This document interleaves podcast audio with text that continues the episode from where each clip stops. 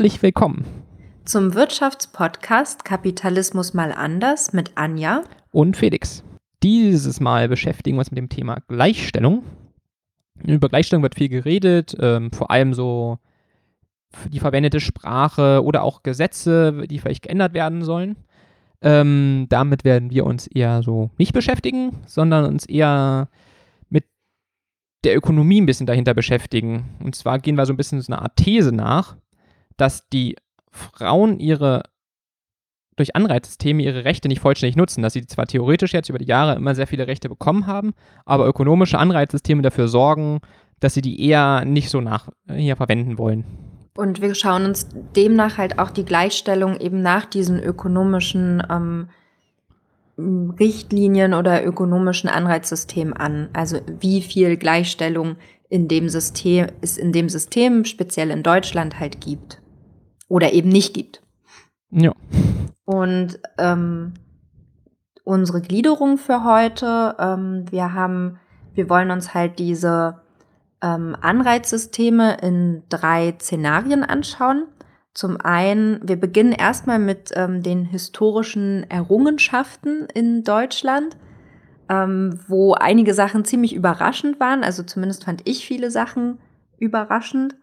Ähm, dann sprechen wir über ähm, Frauen auf dem Arbeitsmarkt, danach über Frauen in Partnerschaften und wollen uns dann nochmal ähm, diesem Thema ähm, Alleinerziehende ähm, widmen und alleinerziehende Frauen. Was heißt das? Und in den Schlagzeilen sieht man halt immer wieder ähm, Armutsrisiko alleinerziehend, ähm, woran das halt liegt. Ähm, soweit zu, ja, zu unserer Gliederung für heute. Genau, dann kommen wir quasi zum ersten Punkt, historische Errungenschaften. Ich habe noch in Klammern dahinter geschrieben, oder eine Zeitreise nach Dunkeldeutschland. Ähm, ja, aber eigentlich soll es quasi nur so ein ganz kurzer am Anfang Punkt werden, um so ein paar Errungenschaften der Frauenrechte aufzuschreiben. Aber als ich dann so gesehen habe, wie spät ganz viele Rechte so kamen, wusste ich nicht, wo ich da was kürzen soll, um die Erfolge quasi auch würdigen zu können und vor allem auch vermitteln zu können, wie lange eigentlich Frauen extrem äh, entmündigt wurden in der BAD. Ja, das meinte ich auch, das fand ich halt ähm, sehr überraschend, weil ähm, wir halt jetzt doch denken in einer anderen, also schon in einer anderen Zeit leben und ich nicht dachte, dass es, dass erst so spät ähm, viele Frauen ähm, gleichberechtigte ähm, Rechte bekommen haben, ja. Männer. Also ich, eins, zwei von den Zahlen, die hatte ich schon mal irgendwo gehört. Und sonst war es ja eher in der Schule, lernst du, ach ja, Grundgesetz, ja, das wurde dann ne, eingeführt und dann war gut. Ja, oder Wahlrecht für Frauen, sowas. Naja, genau, aber ich, ja. ja, aber legen wir mal los. Ähm, genau, also die Liste ist quasi zum einen so ein bisschen, um zu, hier, zu erinnern, wie schlimm es früher war, und aber auch sagen, um die Leistungen der Leute zu würdigen, die es geschafft haben, das zu verändern. Genau, also fangen wir mal an. Ende des 19. Jahrhunderts durften ersten Frauen das Abitur ablegen und sogar an manche Universitäten gehen. Dann 1908 ähm, gab es eine Gleichstellung der Mädchen- und Knabenausbildung in Preußen und da durften sogar Frauen danach standardmäßig an die Unis. 1918 gab es das Frauenwahlrecht. Das hatte ich, glaube ich, sogar, genau, so eine Zahl, die man halt schon mal irgendwie schon mal gehört hatte. Dann 1949 dachte man, naja, nach dem Nazireich dann Gleichstellung von Männern und Frauen im Grundgesetz verankert. 1952 gab es ein Mutterschutzgesetz, was die Rechtsstellung von Schwangeren und Müttern am Arbeitsplatz verbessert hatte. Ähm, Auch ziemlich spät, finde ich. Ja. Das hat mich ja nicht ganz so schockiert, sozusagen. Nee, nee, das stimmt. Es gibt schockierende Sachen. Zum Beispiel 1954 das Beschäftigungsverbot für verheiratete Frauen im öffentlichen Dienst wird beendet. Hm, man führt 1949 die Gleichheit von Männern und Frauen ein und nur fünf Jahre später dürfen sie auch im öffentlichen Dienst arbeiten. Oh Mann.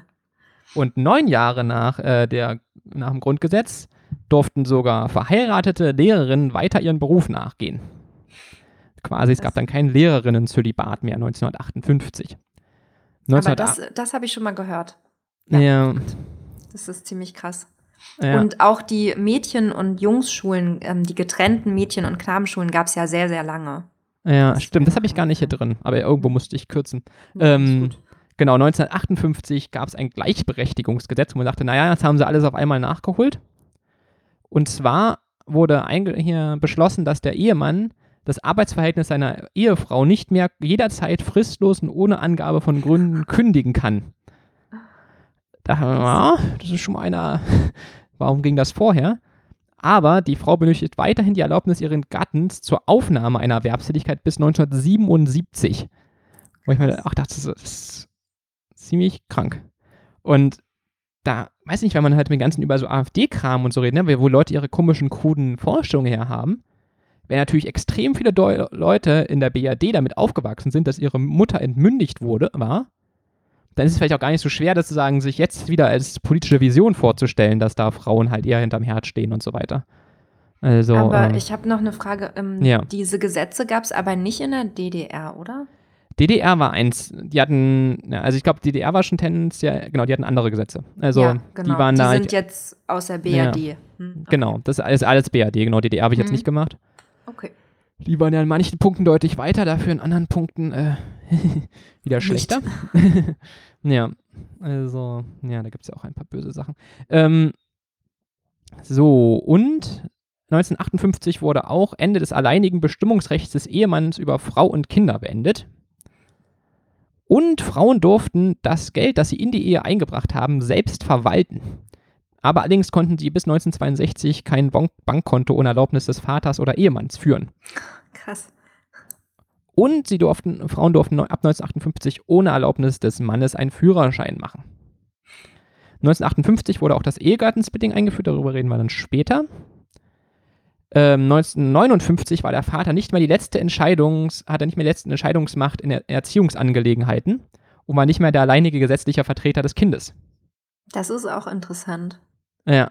Also in, also in anderen ähm, Ländern ist das ja noch der Fall. Also im Islam zum Beispiel ist es ja auch so, dass der Vater ähm, die letzte Entscheidung in Erziehungsangelegenheiten trifft, zum Beispiel.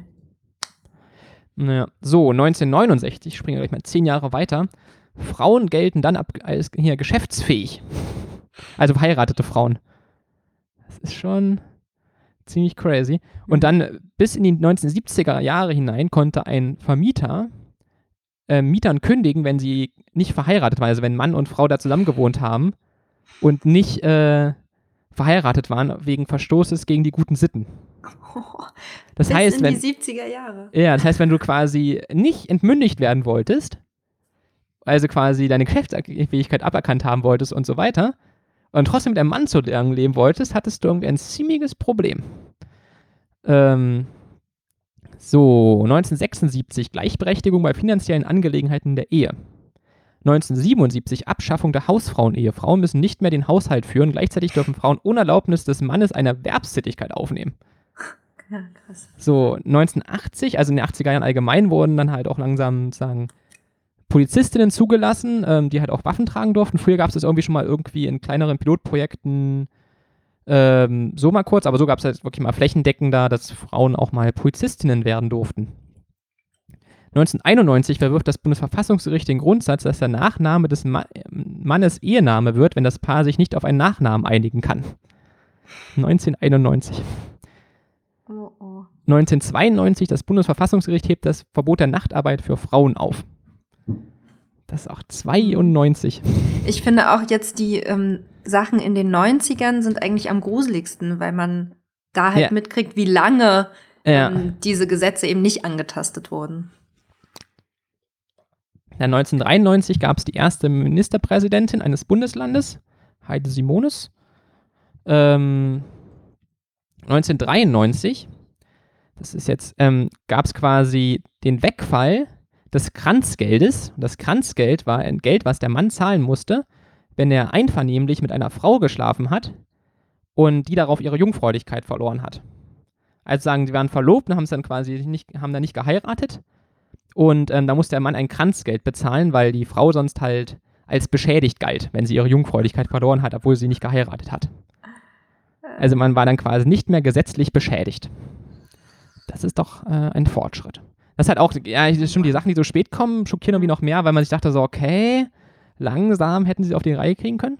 Ab 1997 mhm. ist die Vergewaltigung auch in der Ehe strafbar. Wird allerdings am Anfang nur auf Antrag verfolgt und 2004 ähm, muss sie dann von Amts wegen verfolgt werden, wenn da Hinweise drauf sind. Aber, aber das ist extrem spät. Also ja. gerade das auch finde ich schockierend.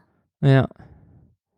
Also, ja, die späten Sachen sind auch noch. Oder dass erst 2001 alle Bundeswehrlaufbahnen äh, für die Frauen frei wurden. Also vorher gab es immer so ein bisschen Sanitäter, konnten sie langsamer machen oder hm. Ab 2001 dann erst. Und was ich auch richtig schockierend fand, 2004 die erste Frau in einem DAX-Vorstand. Ja, das, dazu sagen wir auch noch mal kurz was ja, nachher zu, genau. wie viele Frauen eigentlich in Vorständen mitsitzen und was da noch an Gleichberechtigung fehlt. Und 2005 gab es dann mit Angela Merkel zum ersten Mal eine Bundeskanzlerin. Auch überlegen, so lange wie dann die Bundesrepublik bis dahin bestand und bis 2005 haben sie es zum ersten Mal auf die Reihe bekommen. So, aber auch positive Dinge weiter. Ähm, zwischen 2006 und 2016 wuchs der Personalstand in Kitas und Kindergärten bundesweit um mehr als 60 Prozent auf 660.000 Beschäftigte. Eigens fehlen irgendwie trotzdem noch 300.000 Kita-Plätze, wo man sich echt so denkt, äh, was ist da so viele Jahrzehnte lang schiefgelaufen? also, das ist ja das, es, das, aber es wäre halt wesentlich eine positive Entwicklung. Also ich finde halt auch, wenn es sozusagen jetzt extrem unterentwickelter Grundstand war, den man anscheinend da früher jahrzehntelang gepflegt hat, ist ja wenigstens gut, dass man da jetzt äh, irgendwie Verbesserungen feststellen kann. Auch wenn sie ich, für viele viel zu ja. spät kommt. Hm? Ich finde trotzdem interessant, dass man ja die ganze Zeit darüber spricht, ähm, dass wir zu wenig Kinder haben, aber dann halt trotzdem nicht genug Kita-Plätze hat. Das ist ja. irgendwie. Ja, stimmt. Eigentlich, ne, wenn's, wenn man, wenn man diesen ganzen, ne, wenn diesen ganzen Demografieleuten da glauben könnte, müssten ja eigentlich in den Kitas da genug Platz sein in den Schulen, aber ähm, haben sie halt einfach schon mal alles vorsorglich mit platt gemacht. Deswegen war, glaube ich, auch diese Demografie-Debatte auch so von vielen so dankend angenommen, weil hast du halt einen guten Grund gehabt, so schön alles zuzumachen. Der öffentliche, ja, so Schulen, hm. Kindergärten und ganze Städte gleich abschreiben, da kannst du halt ordentlich sparen. Ja, und was halt auch relativ interessant fand, dass Betreuung von unter Dreijährigen sind in Westdeutschland 28,1 Prozent und in Ostdeutschland 51,8 dass das quasi immer noch so regional so extrem unterschiedlich ist. Hm. Ja. Ja. Ähm, genau, das war unsere Liste der historischen Errungenschaften, oder? Ja, unsere Zeitreise, genau. Ja, genau, wir sollen ja mal zusammenfassen. Ich, hab, wir haben ja quasi im persönlichen Umfeld Feedback bekommen. Früher war alles schlecht, das ist die Zusammenfassung. So, jetzt kannst du weitermachen. Ja, ich wollte ähm, noch kurz daran anknüpfen. Und zwar bin ich auf eine Umfrage gestoßen wo ähm, Mütterleitbilder ähm, sich, also wo sie sich Mütterleitbilder angeschaut haben und die Diskrepanz zwischen der persönlichen Meinung und der wahrgenommenen gesellschaftlichen Meinung durchge, ähm, dargestellt wurden. Und da wollte ich mal kurz so ein paar Sachen vorlesen, weil ich das ganz interessant finde. Also hier geht es jetzt nicht mehr speziell um Frau, also um Frauen allgemein, sondern um Mütter. Und zwar ähm, fange ich einfach mal oben an. Also die Aussage, Mütter sollten einen, einem Beruf nachgehen, um unabhängig vom Mann zu sein. Persönliche Meinung sind dort 85 Prozent. Ähm, 85 Prozent stimmen dieser Aussage zu. Und von diesen, von den Frauen, von den Müttern, die wahrgenommene gesellschaftliche Meinung liegt bei 69 Prozent. Mm, dann die zweite Aussage, eine Mutter sollte, wenn möglich, überhaupt nicht erwerbstätig sein. Persönliche Meinung liegt da ähm, bei 30 Prozent, also 30, äh, 3 Prozent, Entschuldigung, ich habe mich versprochen, ähm, 3 Prozent stimmen dieser Aussage zu. Und die wahrgenommene gesellschaftliche Meinung ähm, liegt aber bei 30 Prozent. Mm, dann die Aussage, Mütter sollten nachmittags Zeit haben, um ihren Kindern beim Lernen zu helfen. 76 Prozent ähm, stimmen dem persönlich zu und ähm, die wahrgenommene gesellschaftliche Meinung bei, liegt bei 85 Prozent. Ähm, und die letzte ähm, Aussage, eine Mutter eines zweijährigen Kindes, die ganztags arbeitet, kann keine gute Mutter sein. Ähm, nur 20 Prozent ähm, stimmen dem zu auf der ähm, persönlichen Ebene, also wenn sie persönlich gefragt werden. Ähm, wahrgenommen in der Gesellschaft ähm, wird diese Aussage aber ähm, zu 62 Prozent, was ich ähm, ziemlich krass finde. Und gerade diese wahrgenommene gesellschaftliche Meinung hat ja auch was damit zu tun, wie ähm, die gesellschaftlichen Strukturen sind, also wie der Staat Mütter unterstützt oder eben auch nicht. Und ich finde, das merkt man halt gerade bei dem, bei der letzten Aussage, dass Mütter, die ganztags arbeiten, keine gute Mutter sein können. Weil, weil es dort eben auch ähm, Probleme gibt, die der Staat, ähm, wo der Staat sich nicht drum kümmert. So, genau. dann haben wir den Punkt abgearbeitet. Kommen ja, also das, hm? genau, wie gesagt, diese, diese Leitbilder fand ich jetzt auch als Zusammenfassung zu den ganzen, zu der Geschichte irgendwie nochmal ganz, ganz spannend, wie dann heute ähm, auch Mütter gesehen werden. Ja, oder wie sie halt sozusagen sie, wie sie denken, dass sie halt wahrgenommen werden, ne? was sie halt genau. für Erwartungsdruck haben. Genau. Ja. Also genau, und wie das auseinanderklafft, ja sozusagen, ja. das, was sie denken, was die Gesellschaft von ihnen will, und das, was sie eigentlich selber wollen. Ja, ja, das ähm, fand ich ganz spannend daran. So, dann kommen wir zum Punkt Frauen auf dem Arbeitsmarkt. Ja, und ähm, unter dem Punkt soll es halt zuerst einmal um die K ähm, Pay Gap gehen, mm, nämlich darum, wie hoch eigentlich der Lohnunterschied ist ähm, von zwischen Frauen und Männern. Frauen, ähm, die die gleiche Position haben ähm, wie Männer, also wenn man halt eine Arbeitsposition nimmt und ähm, dort verdient eine Frau ungefähr sieben Prozent weniger als der Mann auf der gleichen Position. Mm, der Lohnunterschied äh, laut 2016, ähm, also laut der Zeit äh, 2016 soll dieser Lohnunterschied nur noch bei 5,5 Prozent liegen. Ähm, ich weiß jetzt nicht genau, was die konkreten Zahlen dazu sind. Aber auf jeden Fall finde ich es noch hoch, aber es ist geringer, als man denkt. So. Mm. Der, die andere Zahl, die oft im Umlauf ist, ähm, wenn es um Lohnunterschied geht, ähm, bezieht sich noch auf eine andere Sache. Und zwar ähm, ist der Lohnunterschied im Gesamtbild 21 ähm, Prozent. Das liegt aber daran, daran dass Frauen oft in ähm, Berufen arbeiten, die schlechter bezahlt werden. Das sind zum Beispiel ähm, Jobs im Bereich Kinderbetreuung oder auch in der Pflege oder halt auch im Niedriglohnsektor. Und aus diesem Grund kommt ähm, diese höhere Zahl an Lohnunterschied ähm, zustande, halt diese 21 Prozent. Hier liegt das Problem aber eher darin, dass ähm, der Staat sich die Berufe stärken muss, also auch dafür sorgen sollte, dass in der, in der Kinderbetreuung und in der Pflege höhere Löhne gezahlt werden. Ja, und das ist ja im Prinzip ja nicht eigentlich nur so ein frauenrechtliches Ding, weil wenn man genau. sich anguckt, es fehlen Lehrer, es fehlen Pfleger ähm, und trotzdem werden ja die Löhne nicht erhöht. Also sozusagen quasi eigentlich auch nur eine marktwirtschaftliche Pflicht, dass wir da einfach als Gesellschaft sagen, oh, viele Leute scheinen diese Berufe nicht mehr als besonders erstre an, erstrebenswert zu sehen. Dann erhöhen wir doch mal die Löhne, damit wir genügend Nachwuchs da anlocken können. Also ja. seit so viel Zeit, wie jetzt immer über irgendwie Fachkräftemangel bei Pflegeberufen und so geredet wird, in der normalen Marktwirtschaft würde man einfach sagen, okay, die brauchen Leute vielleicht mehr Geld. Also ja quasi nicht nur irgendwie von eine relativ anerkannte Tatsache, dass die Leute da einfach extrem schuften für sehr, sehr wenig Geld und dass man auf Dauer das kaum durchhalten kann, wenn man nicht extrem belastbar ist. Das, es ist ja quasi relativ anerkannt. Da muss man halt einfach dann da den Lohn erhöhen, dass die Leute halt mit weniger Stunden genug Geld zusammenkriegen oder wenigstens, wenn sie sich da abrackern, wenigstens irgendwie Geld wiederbekommen. Also das verstehe ich immer nicht. Das ist ja quasi nicht nur eine frauenrechtliche Sache, das ist ja wirklich einfach Marktwirtschaft. Man hat einen Mangel, da muss man das, den, das Geld, was man anbietet, halt erhöhen. Also das ist irgendwie, aber das kriegen wir als Gesellschaft irgendwie nicht hin. Ja. Na, es kommt noch dazu, dass man ja gerade in diesen, ähm, in den sozialen Berufen auch ähm, schlechter streiken kann, weil halt die, äh, die Kosten der Bedürftigen viel höher sind. Also das hat man auch so ein bisschen gemerkt, als jetzt ähm, ich weiß gar nicht, wann das war, aber vor gar nicht so lange her, als viele ähm, aus der Kinderbetreuung gestreikt haben. Das war ein Riesenproblem und das wird dann auch nicht so lange durchgehalten. In dem Fall.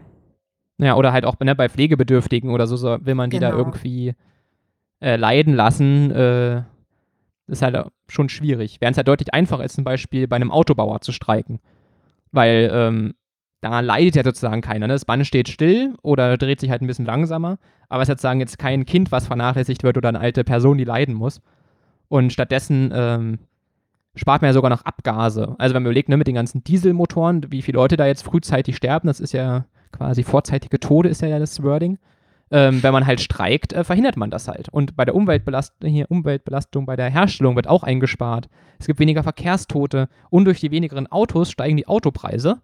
Das heißt sozusagen, bei Autobauen ist sozusagen so ein Streik quasi moralisch äh, zwingend geboten, während halt ähm, bei sozialen Berufen Leute nur leiden. Und das ist halt wahrscheinlich wirklich ein ziemliches Problem, dass die einen können halt immer Radau machen und die anderen denken sich so, hm, eigentlich nicht so richtig, ne?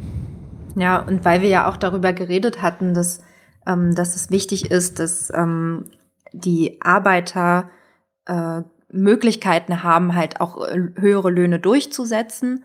Und ähm, Streik ist ja eine, wäre ja eine Maßnahme und ist halt in den Berufen viel, viel schwieriger. Vielleicht ist das auch ein Grund, warum ähm, eben dort keine höheren Löhne durchgesetzt werden.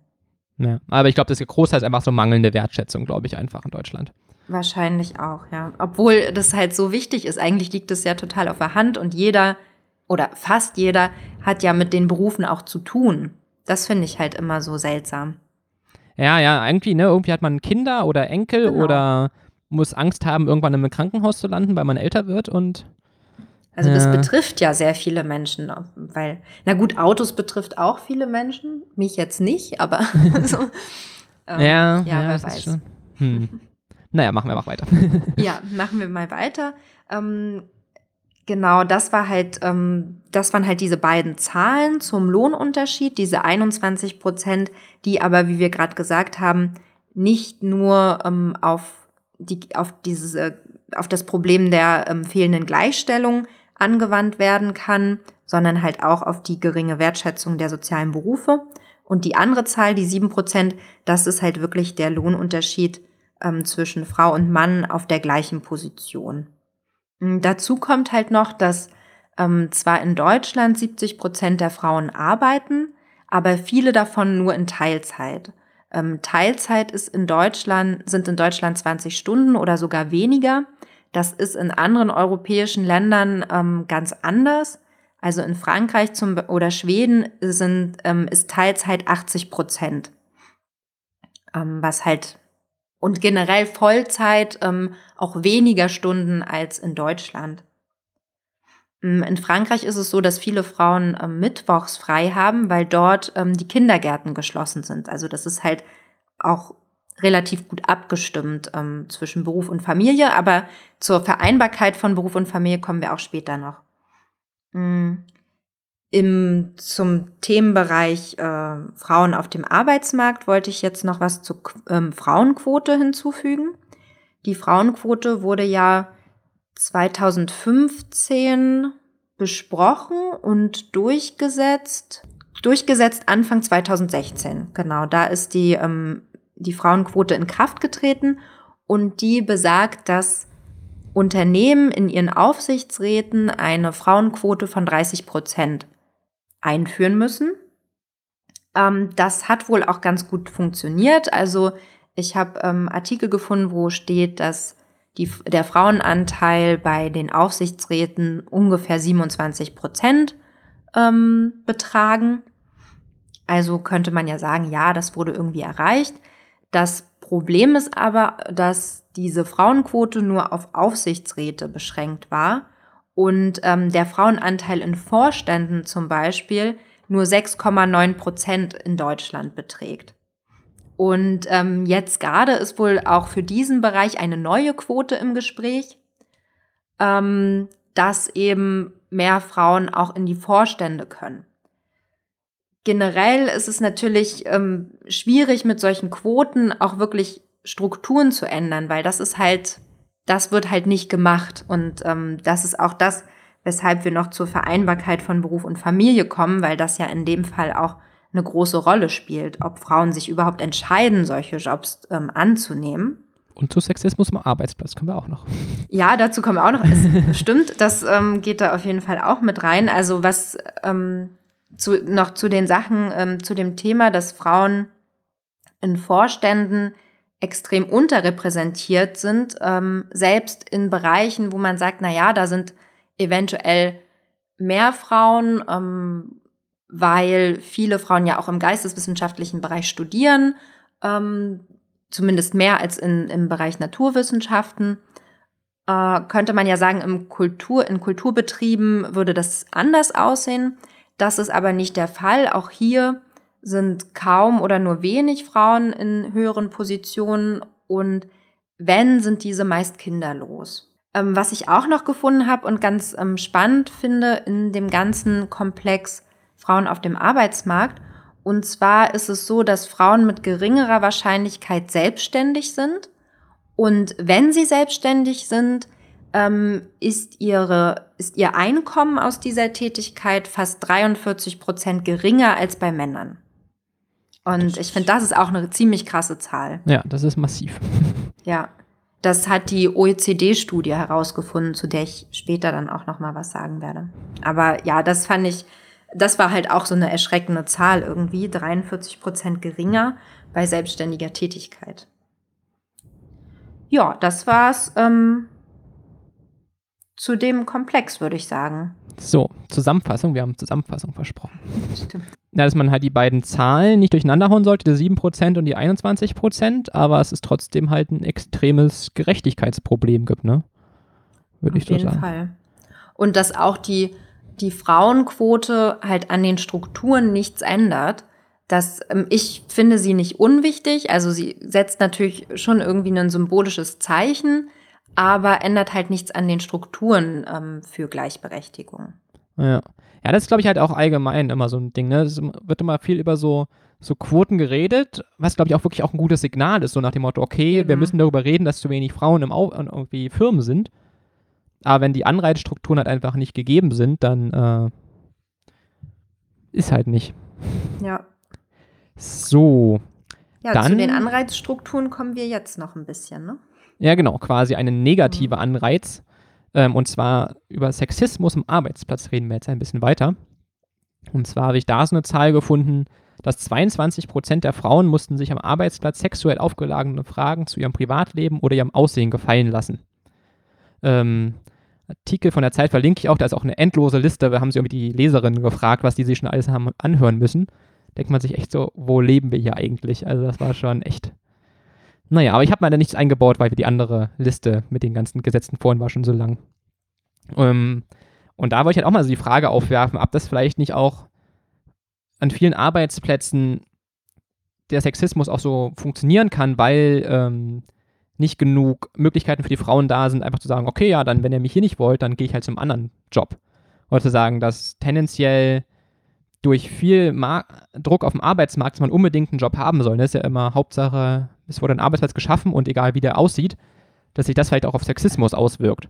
Und ab Frauen vielleicht, wenn sie durch mehr soziale Sicherheit und bessere Strukturen halt ein bisschen bessere Auswahl hätten hier zwischen den Arbeitsplätzen, ab das dann nicht ein bisschen geringer wäre, dieser Sexismus, dass dann halt wenn irgendein Kollege oder ein Chef doof ist und, und da irgendwelchen Sexismuskram erzählen muss, der dann halt einfach mal die Hälfte der Mitarbeiter verliert und dann dauernd neue Leute anlernen muss und dadurch halt ordentlich Kosten hat. Hm? Ja, ich finde, da ähm, spielt halt auch so ein bisschen diese Transparenzsache mit rein, also dass darüber geredet wird oder dass ähm, da, wenn Frauen halt die Möglichkeit haben, auch einfach woanders hinzugehen, dann kann ich mir auch vorstellen, dass sie viel eher über ihre Erfahrung sprechen.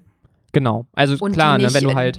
Das ist, genau. ja, das ist ja im Prinzip in allen Bereichen von so prekären Beschäftigungen und so, dass dann halt Missstände nicht an, hier nicht angesprochen werden.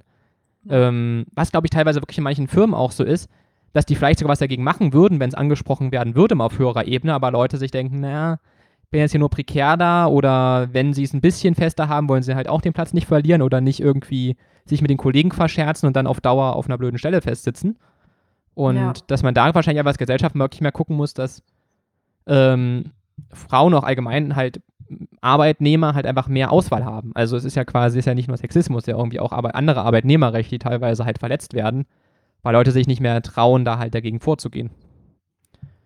Ähm, genau, und jetzt sind wir sogar gerade mal jetzt quasi erstmal so halbwegs aktuell sogar weiter, weil wir nehmen ja quasi gerade am 22. Oktober auf. Und ähm, kriegst immer noch am Rande mit, aber es gibt halt quasi mal wieder eine Sexismusdebatte in, in Hollywood ähm, über so einen Pro Produzenten, der da wohl irgendwie einen auf Trump gemacht hat.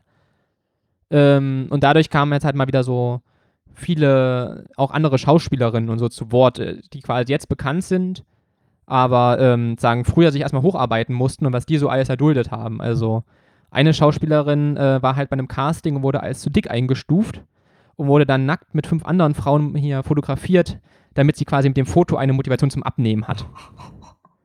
Das ist gemein. Ja, also ist echt auch so, wo leben wir eigentlich so? Also, und vor allem das äh, krasse, ne, es sind irgendwelche bekannten Namen, weil sie wirklich in irgendwelchen Filmen auftauchen.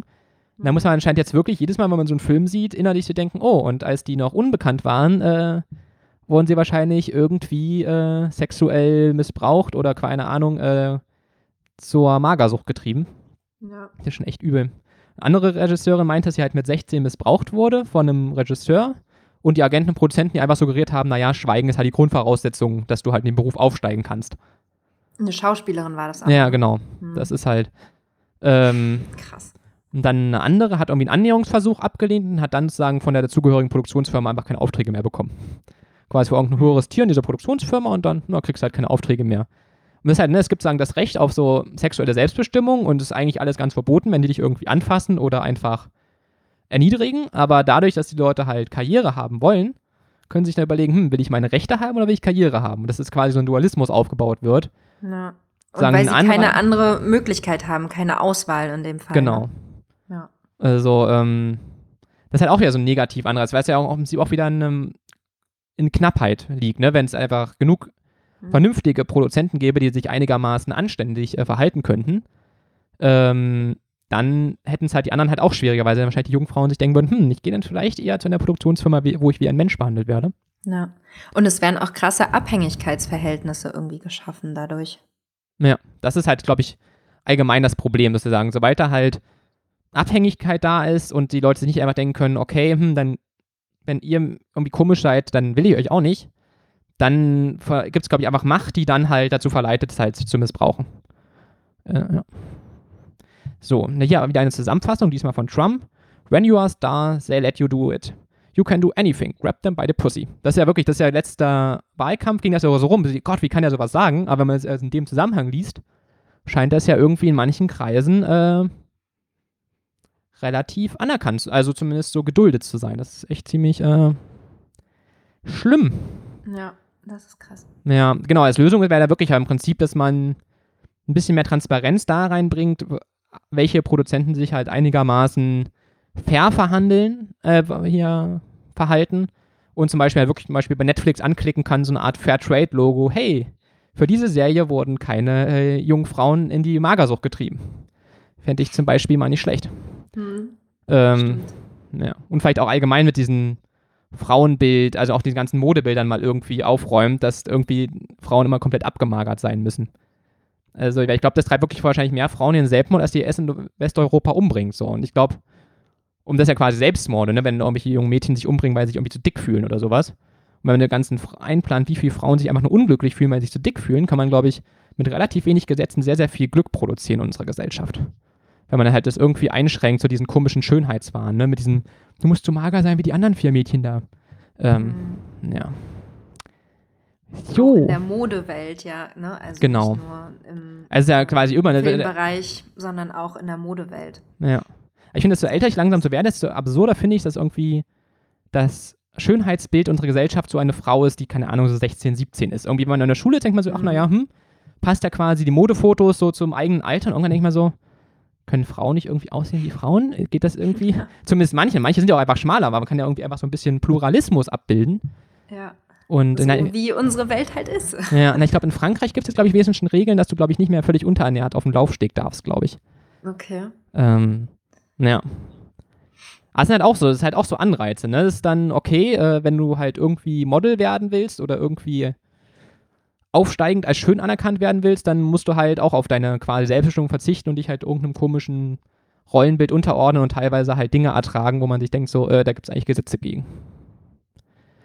So, der nächste Aspekt unter dem Thema, bleiben noch dabei, ist halt, ähm, habe mich noch erinnert an so einen alten Text von Thomas Fischer, er war halt Richter am Bundesgerichtshof und er hat ja so eine Kolumne bei Zeit Online geschrieben und hat halt auch mal beschrieben, ähm, dass es an den Universitäten halt teilweise auch äh, etwas seltsame Selektionskriterien gibt. Also es ist halt auf der einen Seite halt unendlich gute Hochschullehrer gibt, die halt wirklich sehr, sehr gute Vorlesungen machen, die Leute extrem gut prägen und halt wirklich gute, wirklich gute Lehrveranstaltungen machen. Also das kann mich auch sehr, sehr gut bestätigen. Hat auch wirklich total gute Professoren. Ähm, aber andererseits gibt es halt dann ist halt auch so diese Abhängigkeitsverhältnisse, ne? wenn da halt irgendwelche Leute Karriere machen wollen und möglichst bei dem bekannten Professor irgendwie Mitarbeiter werden wollen und da ihre Doktor Doktorarbeit schreiben wollen, dann sind sie halt auch in so einem Abhängigkeitsverhältnis. Und da hat er halt irgendwie auch geschrieben, dass da äh, ist dann teilweise, man es? Genau, hier schrieb er so, ich kenne Rechtsprofessoren, die Assistenten das Tragen von Faltenröcken empfahlen oder ihnen bei der Habilitation Habilitationsbesprechung offenbarten, das Problem liege nicht bei der Zurechnungslehre, als vielmehr bei der bedauerlichen persönlichen Distanz. Und das hat auch, das halt auch immer so quasi, sobald die ja nicht einfach sagen können, hä, was bist du denn für ein Arschloch, ich mache meine Dissertation woanders, dass die Leute das dann halt so erdulden. Und das ist, glaube ich, echt so ein Problem auch an der Universitätsausbildung, dass so der, der Nachwuchs da, das ist ja nicht, gar nicht unbedingt Sexismus. Also Sexismus habe ich bei uns nie irgendwo gesehen, aber es ist halt teilweise schon bei Doktoranden, dass die halt dann so ein adulten Ausführmodus haben, was der Professor da halt gerade haben will. Das finde ich halt echt bedenklich, weil ich weiß nicht, ob das so quasi so pädagogisch sinnvoll ist irgendwie, noch ob das nicht vielleicht nicht auch einfach so ein extrem Nährboden für Sexismus liegt, weil wenn Leute natürlich immer zu allem Ja sagen und nie sich weigern, ist das, glaube ich, eine ganz schöne Grundlage für Sexismus. Was ja total schade ist, weil es an der Uni ja wirklich auch extrem gute Dozenten gibt, aber dann so zwei, drei schwarze Schafe haben es ja. halt extrem leicht dann in, in so einem Klima. Hm, und eigentlich gibt es an der Uni ja auch relativ, also wirklich viel Bewegung gegen Sexismus. Also ähm, in der ähm, so in der Uni-Blase, ähm, sei es jetzt irgendwie Studierendenrat oder AStA oder was weiß ich, da gibt es ja immer ähm, eine Gleichstellungsbeauftragten oder so und ähm, auch, ja, wird ja eigentlich versucht, genau dagegen vorzugehen. Aber da bleiben dann halt immer so kleine Löcher, wo nichts gemacht wird. Naja, na, na, wo die Regeln an sich ja total klar sind. Ja. Aber wenn halt so Abhängigkeitsverhältnisse sind, ist es, glaube ich, halt einfach immer schlecht so, ne? Also, im Prinzip, was, als wir so mit Kapitalismus und Rentenökonomie gesprochen hatten, ein paar Folgen vorher, ist ja das Wichtige beim Kapitalismus halt, dass derjenige, der quasi Besitzende nicht einfach sagen kann, hey, ich, es gibt noch zehn andere wie dich, deswegen musst du jetzt halt das so machen, wie ich will, sondern er muss halt gucken, okay, hm, es gibt nur knappe Arbeitskräfte, deswegen muss ich halt ein guter Arbeitgeber sein. Und das wird halt teilweise halt so künstlich verengt. Ich glaube, es ist halt bei diesen Filmen so, mit dem, ach, das ist der bekannte Regisseur. Mhm. Und es ist bei der Uni halt nach dem Motto, ach, das ist der bekannte Professor, äh, wo ich dann eine gute Karrierestart habe, wenn ich sagen kann, dass ich bei dem war. Und das ja, ist ja, glaube ich, in so vielen über Bereichen. Labels macht, ne? Hm. Also. Das ist, glaube ich, auch ein wichtiger Punkt, um das halt aufzubrechen, ist, glaube ich, einfach so dieses so aufzuhören, einfach nur dann Leute zu bewerten, bei welchen tollen Professor oder welcher Kanzlei sie waren oder bei welchen Film sie mitgespielt haben, sondern wirklich einfach zu gucken, okay, was kann derjenige? Hm. Also, ähm, naja. ja, das ähm, ist, glaube ich, echt schwierig, weil halt auch Beziehungen dort so reinspielen. Ne? Also, wer hat welche Beziehungen? Wenn ich zu dem gehe, weiß ich, der kennt halt noch ganz viele in den und den ähm, Firmen oder Unternehmen oder wo auch immer, wo ich gerne hin möchte. Und dann ja. Also ich habe das auch schon oft gehört von auch von älteren Leuten, die dann sagen, naja, als junger Mensch musst du das halt erstmal erdulden, also wirklich auch so dieses Erdulden und und dann kannst du ja so ein bisschen, dann dann hast du ja mehr Möglichkeiten, so ja. wenn du da wenn du da erstmal drin bist, aber dass das auch wirklich so gesehen wird. Naja, und ich glaube ich halt wirklich in vielen Bereichen, also ich glaube so dieses mit mhm. dem Hollywood Jura das waren jetzt, glaube ich, relativ zwei beliebige Beispiele. Das glaube ich oft, dass so dieses, ach naja, wenn du jetzt jung bist, dann lässt das mal alles wieder machen und später ja. geht das dann. Und ich glaube, das ist halt einfach so ein Nährboden für Sexismus, weil halt auch einfach für alles möglichen anderen Crap halt ein guter Nährboden ist so. Ja. Also, ähm, ja. Das stimmt. Obwohl ich denke, dass, dass es auch viele ältere Menschen gibt, die äh, dann Dinge noch erdulden, auch aus dem Grund, weil sie halt Angst haben, als älterer Mensch dann nichts Neues mehr zu finden. Genau, also ich glaube, es ist halt ein wichtiger Punkt halt wirklich, also vor allem, wenn man jetzt mal so das auf jetzt eher normalere Berufsleben quasi projiziert, dass man halt wirklich den möglichen Leuten halt eher die Angst nimmt, irgendwie in Hartz IV zu landen, auf der Straße zu landen, sondern einfach mal ein Sozialsystem ja. schafft, wo es nicht die Dramatik ist, wenn du jetzt zum Beispiel jetzt mal aus einer Firma rausgehst. Ja. Dass du dann sagen kannst, okay, irgendwie sind das ja alles Sexisten und ich nehme noch meine drei Kollegen mit, die auch noch nett sind und dann lassen wir halt die Sexisten da alleine in die Insolvenz gehen weil sie alle vergrault haben. Ähm, ja, ich glaube dadurch, dass es halt so dieses, oh Gott, hm, ja, nichts verlieren, dass Leute dann halt einfach schweigsam werden und dann halt ähm, eher nichts sagen. Das ist halt echt ein Mhm. Problem. Was wir ja auch schon in anderen Folgen angesprochen haben, diese ähm, Abstiegsangst, die halt ähm, auch in Deutschland bei, bei vielen herrscht, egal welches Alter jetzt. Ja, und ich glaube, das ist halt auch so ein. Macht zwar quasi so für die Unternehmen auch den Vorteil, dass die Leute halt nicht so viel Arbeitnehmerrecht und nicht so viel Lohn haben wollen, aber ich glaube, so jetzt für die Gleichstellungsperspektive ist es ja halt sehr, sehr schlecht. Also wir hatten ja in der ersten Folge auch damals im Arbeitsmarkt darüber geredet, halt, wie Leute sich auch einfach gesundheitlich kaputt machen dadurch. Und das geht ja dann im Prinzip ja auch so, ne, wenn Leute halt sich nicht mehr dagegen gegen schlechte Arbeitsbedingungen wehren können. Genau. Aber ich habe auch noch ein Positivbeispiel aufgeschrieben, halt, dass vi- viele Unternehmen halt auch einfach wissen, dass sie halt ein möglichst ein Team aus möglichst verschiedenen Leuten haben müssen, um irgendwie ein gutes kreatives Ergebnis zu bekommen und dann halt das wirklich auch oft anfangen, so anonyme Bewerbungsverfahren zu machen. Und sich halt wirklich bemühen, irgendwie nicht nur alte weiße Männer als Mitarbeiter zu haben. Ähm, weil sie halt auch einfach schon von sich aus wissen, dass sie damit die besten Erfolge haben. Und sagen, Hm. weil das halt auch ein sozusagen positiver Marktanreiz. Die Unternehmen wissen, okay, wenn wir irgendwie ein offenes Unternehmen sind und möglichst viele verschiedene Leute anziehen, werden wir halt zu guten Ergebnissen kommen. Und da gibt es quasi mal einen Marktanreiz, der in die gegengesetzte Richtung geht, gegen Diskriminierung. Und wo es dann halt zum Beispiel auch anonyme Bewerbungsverfahren gibt. Ich habe zum Beispiel mal von so einem Programmierer gehört, der wurde mal sonst kaum eingeladen, weil er halt irgendwie übergewichtig nicht so ansehnlich war. Und dann bei so einem anonymen Verfahren dann plötzlich total hoch im Ranking stand und dann so, hä, warum, warum haben sie noch keinen anderen Job so? Hä, warum? Ja. Ja, da kenne ich auch noch ein ganz interessantes ähm, Beispiel. Und zwar habe ich mal gelesen, dass ähm, bei der Apple Watch ähm, gibt es irgendwie so eine Gesundheits-App oder sowas. Und ähm, die wurde auch, wurde von Männern oder von einem Mann, weiß jetzt nicht genau, programmiert. Und dann hat der vergessen, die Menstruation damit reinzunehmen. Die ja ähm, auf die Gesundheit bei Frauen schon sehr viel ähm, Auswirkungen hat. Und daraus hat, ähm, haben sie dann auch geschlossen, okay, es ist halt gut, wenn wir eine Gruppe hätten, wo verschiedene Geschlechter und verschiedene Kulturen drin sind, um halt einfach sowas wie Gesundheit wirklich dann für alle ähm, in einer App zu verbinden. Ja. Also, so. Ja, vor allem auch für so ein Beispiel. Unternehmen wie Apple, ne? Also, äh, die Eben, sich ja so als so toll ja. hip und jung und hm und dann so, äh.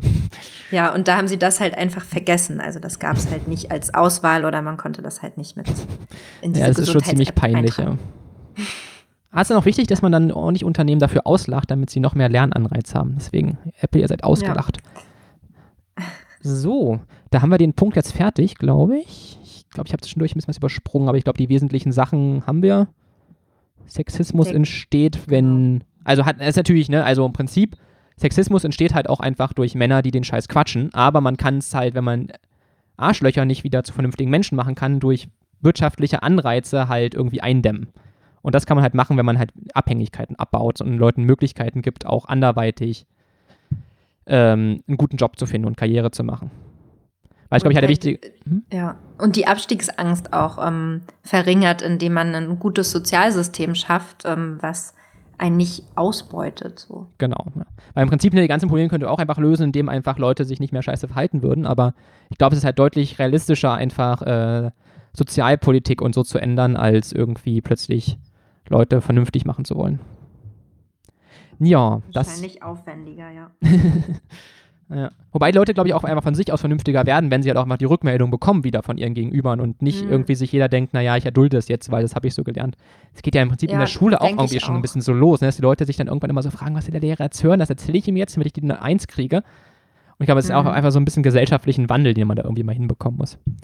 So, Das stimmt. Das eine würde ja das andere nicht ausschließen. genau, ja, das wäre, ja. Ich glaube, das eine bedingt auch das andere ein bisschen, wenn es einfach mal ein bisschen Ja. offeneren Dialog darüber gibt und Leute es nicht immer so runterschlucken müssen, dann ähm, würde sich das, glaube ich, auch ziemlich gut machen. Ja. So, dann können wir den Bereich abschließen. Mhm. Und kommen jetzt ähm, zu unserem Thema Frauen in Partnerschaften. Da soll es jetzt darum gehen, wie Beruf und Familie vereinbar ist, ähm, speziell auch in Deutschland. Und da habe ich mir mal die OECD-Studie angeschaut, die, ähm, Mist, jetzt habe ich vergessen, in welchem Jahr. Äh, Ich, ziemlich sicher, die ist, 2016? ich glaube, die ist ziemlich, ich glaube, das war von diesem Jahr auch. Aber auf jeden Fall eine aktuelle Studie, das reicht ja auch. Ja, nee, von 2017 sogar, genau. Ja, das ja. ist die OECD-Studie von, ähm, von 2017, ähm, wo die ähm, Partnerschaftlichkeit in Familie und Beruf untersucht wurde. Und ähm, da kam halt heraus, dass viele andere Länder bei der Vereinbarkeit von Beruf und Familie viel weiter sind als Deutschland. Ähm, in Deutschland ist es immer noch so, dass die Kindererziehung größtenteils Frauensache ist und ähm, die Männer überwiegend Hauptverdiener. Mhm. Meistens leben Kinder in einer Familie mit zwei Elternteilen, ähm, die zum größten Teil auch verheiratet sind. Also das ist noch so das, was am meisten anzutreffen ist. Ähm, genau. Die Sache ist die, also dazu, dass Männer ähm, überwiegend Hauptverdiener ähm, sind. Ähm, die, Fra äh, die, Frauen wollen durchaus arbeiten, so das Zitat ähm, aus der Studie, ähm, aber die Rahmenbedingungen sind schwierig. Mm, das bezieht sich halt zum einen auf die Verfügbarkeit von Kinderbetreuungsmöglichkeiten. Das hatten wir ja ganz am Anfang schon mal, dass immer noch 300.000 Plätze fehlen. Zum anderen ähm, bezieht sich das aber auch aufs Steuer- und Transfersystem in Deutschland, ähm, was Doppelverdiener im Vergleich zu anderen Ländern ähm, stark benachteiligt. Dazu wird Felix gleich noch was sagen. Mhm. Genau, auch hier ähm, will ich nochmal betonen, dass halt Frauen größtenteils in Deutschland größtenteils Teilzeit arbeiten und diese Teilzeit 20 Stunden oder weniger ist was halt in anderen Ländern nicht der Fall ist. Also in Frankreich sind das mehr Stunden, auch in vielen skandinavischen Ländern. Und ähm, in anderen Ländern ist die Vollzeit auch nicht so lang. Also in Deutschland ähm, ist, Vollzeit, sind, ist Vollzeit immer 40 Stunden. In Frankreich war das bisher immer die 35-Stunden-Woche. Ich weiß nicht, inwiefern das ähm, jetzt von Macron hm, geändert wegreformiert wird. wird ja, ne, wahrscheinlich. Ähm, das kann halt gut sein, aber ähm, dafür sind ähm, die Franzosen ja auch immer auf die Straße gegangen, dass sie wirklich nur 35 Stunden die Woche arbeiten und nicht mehr. Natürlich in so Managerpositionen ist es manchmal ein bisschen anders, ähm, aber generell ist es halt auch okay, 35 Stunden zu arbeiten und das ist viel vereinbarer mit der Familie als eine 40-Stunden-Woche. Mhm es ist auch immer noch so in Deutschland, dass ähm, die Stundenzahl zwischen Frauen und Männern halt ähm, ungleich aufgeteilt ist. Also meistens arbeitet der Mann halt viel und die Frau wenig. Hm. Was noch ganz interessant ist und sich wieder so ein bisschen auf diese, auf das, auf die Mütterleitbilder ähm, konzentriert. 2002 haben 50 Prozent in Deutschland gesagt, ähm, dass die Mutter zu Hause bleiben muss, wenn das Kind noch nicht zur Schule geht. 2017 ähm, waren das ähm, noch 20 Prozent. Das ist schon ganz schön heftig. Ich glaube, deswegen kommen vielleicht auch so die ganzen so AfD-Leute jetzt hoch, ne? weil die sich hm. quasi noch irgendwie in der Vergangenheit da so feststecken und sich denken, oh mein Gott, es hat sich alles so viel gewandelt. Ja, ähm, also es gibt halt noch viele Leute, die auch an diesem Familienbild ähm, Mutter, Vater, Kind, verheiratet, ähm, so ähm, festhalten. Ja. Und ich glaube, das ist halt dann wahrscheinlich wirklich auch so eine gute Erklärungszahl, ne? weil du überlegst, dass sich das hat wirklich mehr als halbiert, sozusagen, in einer Zeit, die für ältere Leute jetzt da irgendwie jetzt sagen, nur ein Teil ihres Lebens sind. Mhm. Quasi rund, ruckzuck vergangen und dann finden sie sich plötzlich nicht mehr wieder.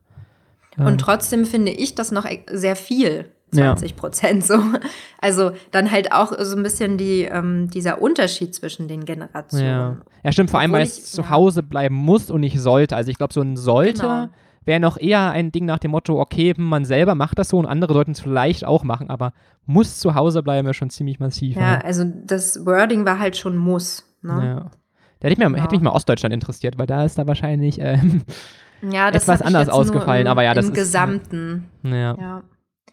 Ähm, ja, was noch ein Problem ist, wenn man sich so ähm, Vereinbarkeit von Beruf und Familie anschaut, dass ähm, die Schulzeiten in Deutschland halt auch ganz anders sind und es ähm, nur sehr wenige Ganztagsschulen gibt. Das ist halt in Frankreich auch anders. Dort ähm, sind die Schulzeiten angepasst an den Arbeitszeiten der Eltern. Und in Deutschland ist es oft so, gerade in der Grundschule, dass die Kinder dann nach dem Mittagessen, wenn sie Mittagessen bekommen, ist ja auch nicht überall so, ähm, oft keine Schule mehr haben und dann halt irgendwie noch betreut werden müssen. Ja. Das ist halt auch, ne? Das ist irgendwie ja. so ein, ja, die Frauen können ganz toll arbeiten gehen und bla bla bla, so Gesetze, aber wenn dein Kind halt irgendwie aus der Schule abgeholt werden muss und die Frau statistisch der Part ist, der deutlich weniger verdient als der Mann, Hm. ist die Rechnung halt nicht ganz groß, wer tendenziell seinen Job riskiert, um das Kind da abzuholen. Genau. Also- Auch ähm, hinter, also vor dem Hintergrund, dass man dann ja am Ende auch mehr Geld für die Familie haben will. Also dann wird man ja Naja, die Person, die weniger verdient, ähm, dahin schicken, so um das Kind abzuholen. ja. Ja. Ähm, was sie in der Studie auch noch herausgefunden haben, dass in Deutschland Frauen den größeren Teil der häuslichen Arbeit übernehmen, also der unbezahlten Arbeit, die im Haus ähm, oder in der Wohnung halt fällig wird. Und ähm, da haben sie nämlich auch herausgefunden, dass Frauen im Alter zwischen 18 und 64 Jahren 1,6 Mal so viel Zeit auf Haushalt und Kinderbetreuung Betreuung verwenden als Männer. Ähm, Bei der Pflege von Angehörigen sind es sogar 2,4 Mal so viel. Das ist schon richtig heftig. Achso, das war aber hier auch ähm, Studie ähm, Hans-Böckler-Stiftung Genau, das letzte war jetzt genau. Hans-Böckler-Stiftung, genau. Genau, die Ja. Zahlen kommen von der Hans-Böckler-Stiftung. Ja, verlinkt man dann auch noch, aber ja, das ist schon richtig massiv, also auch Pflege, aber das halt mit Pflege ist ja im Prinzip auch wieder so ein Ding, wie mit dem Kinderabholen. Hm, Hm. die, äh, die alten Leute müssen gepflegt werden. Wer wird es wohl machen? Hm, Frau wird sowieso hier zugeschrieben, dass sie sozialer drauf ist und dann verdient sie ja eh nicht so viel, hat keine Karriere gemacht wie in den Kindern, na dann schieben wir sie auch mal da noch ab. Und das ist schon, ja. Da wäre vielleicht auch Ja. einfach mal zu überlegen, wenn man sich auf der einen Seite denkt, hm, man hat tendenziell viele ähm, Arbeitslose halt auch noch, vor allem jetzt nicht extrem hochqualifizierte, dass man da vielleicht auch einfach den Angehörigen irgendwie halt noch mehr Pflegedienste zur Seite stellt, damit die halt wenigstens weiter Teilzeit oder Vollzeit vielleicht sogar arbeiten können, obwohl sie pflegen müssen. Hm. Weil ich will gar nicht wissen, wie viele quasi Frauen, die vielleicht einfach von ihrem Jobprofil her gesucht werden würden auf dem Arbeitsmarkt, halt nicht arbeiten, weil sie halt erst wegen den Kindern zu Hause geblieben sind, jetzt wegen Altenpflege. Ja, also sie haben halt auch, also sie schreiben halt bei der OECD-Studie zum Beispiel auch, dass ähm, junge Frauen mit einer viel höheren Wahrscheinlichkeit einen Hochschulabschluss haben als junge Männer und ähm, dann trotzdem aber ähm, in vielen Bereichen unterrepräsentiert sind, die einen Hochschulabschluss fordern. ja.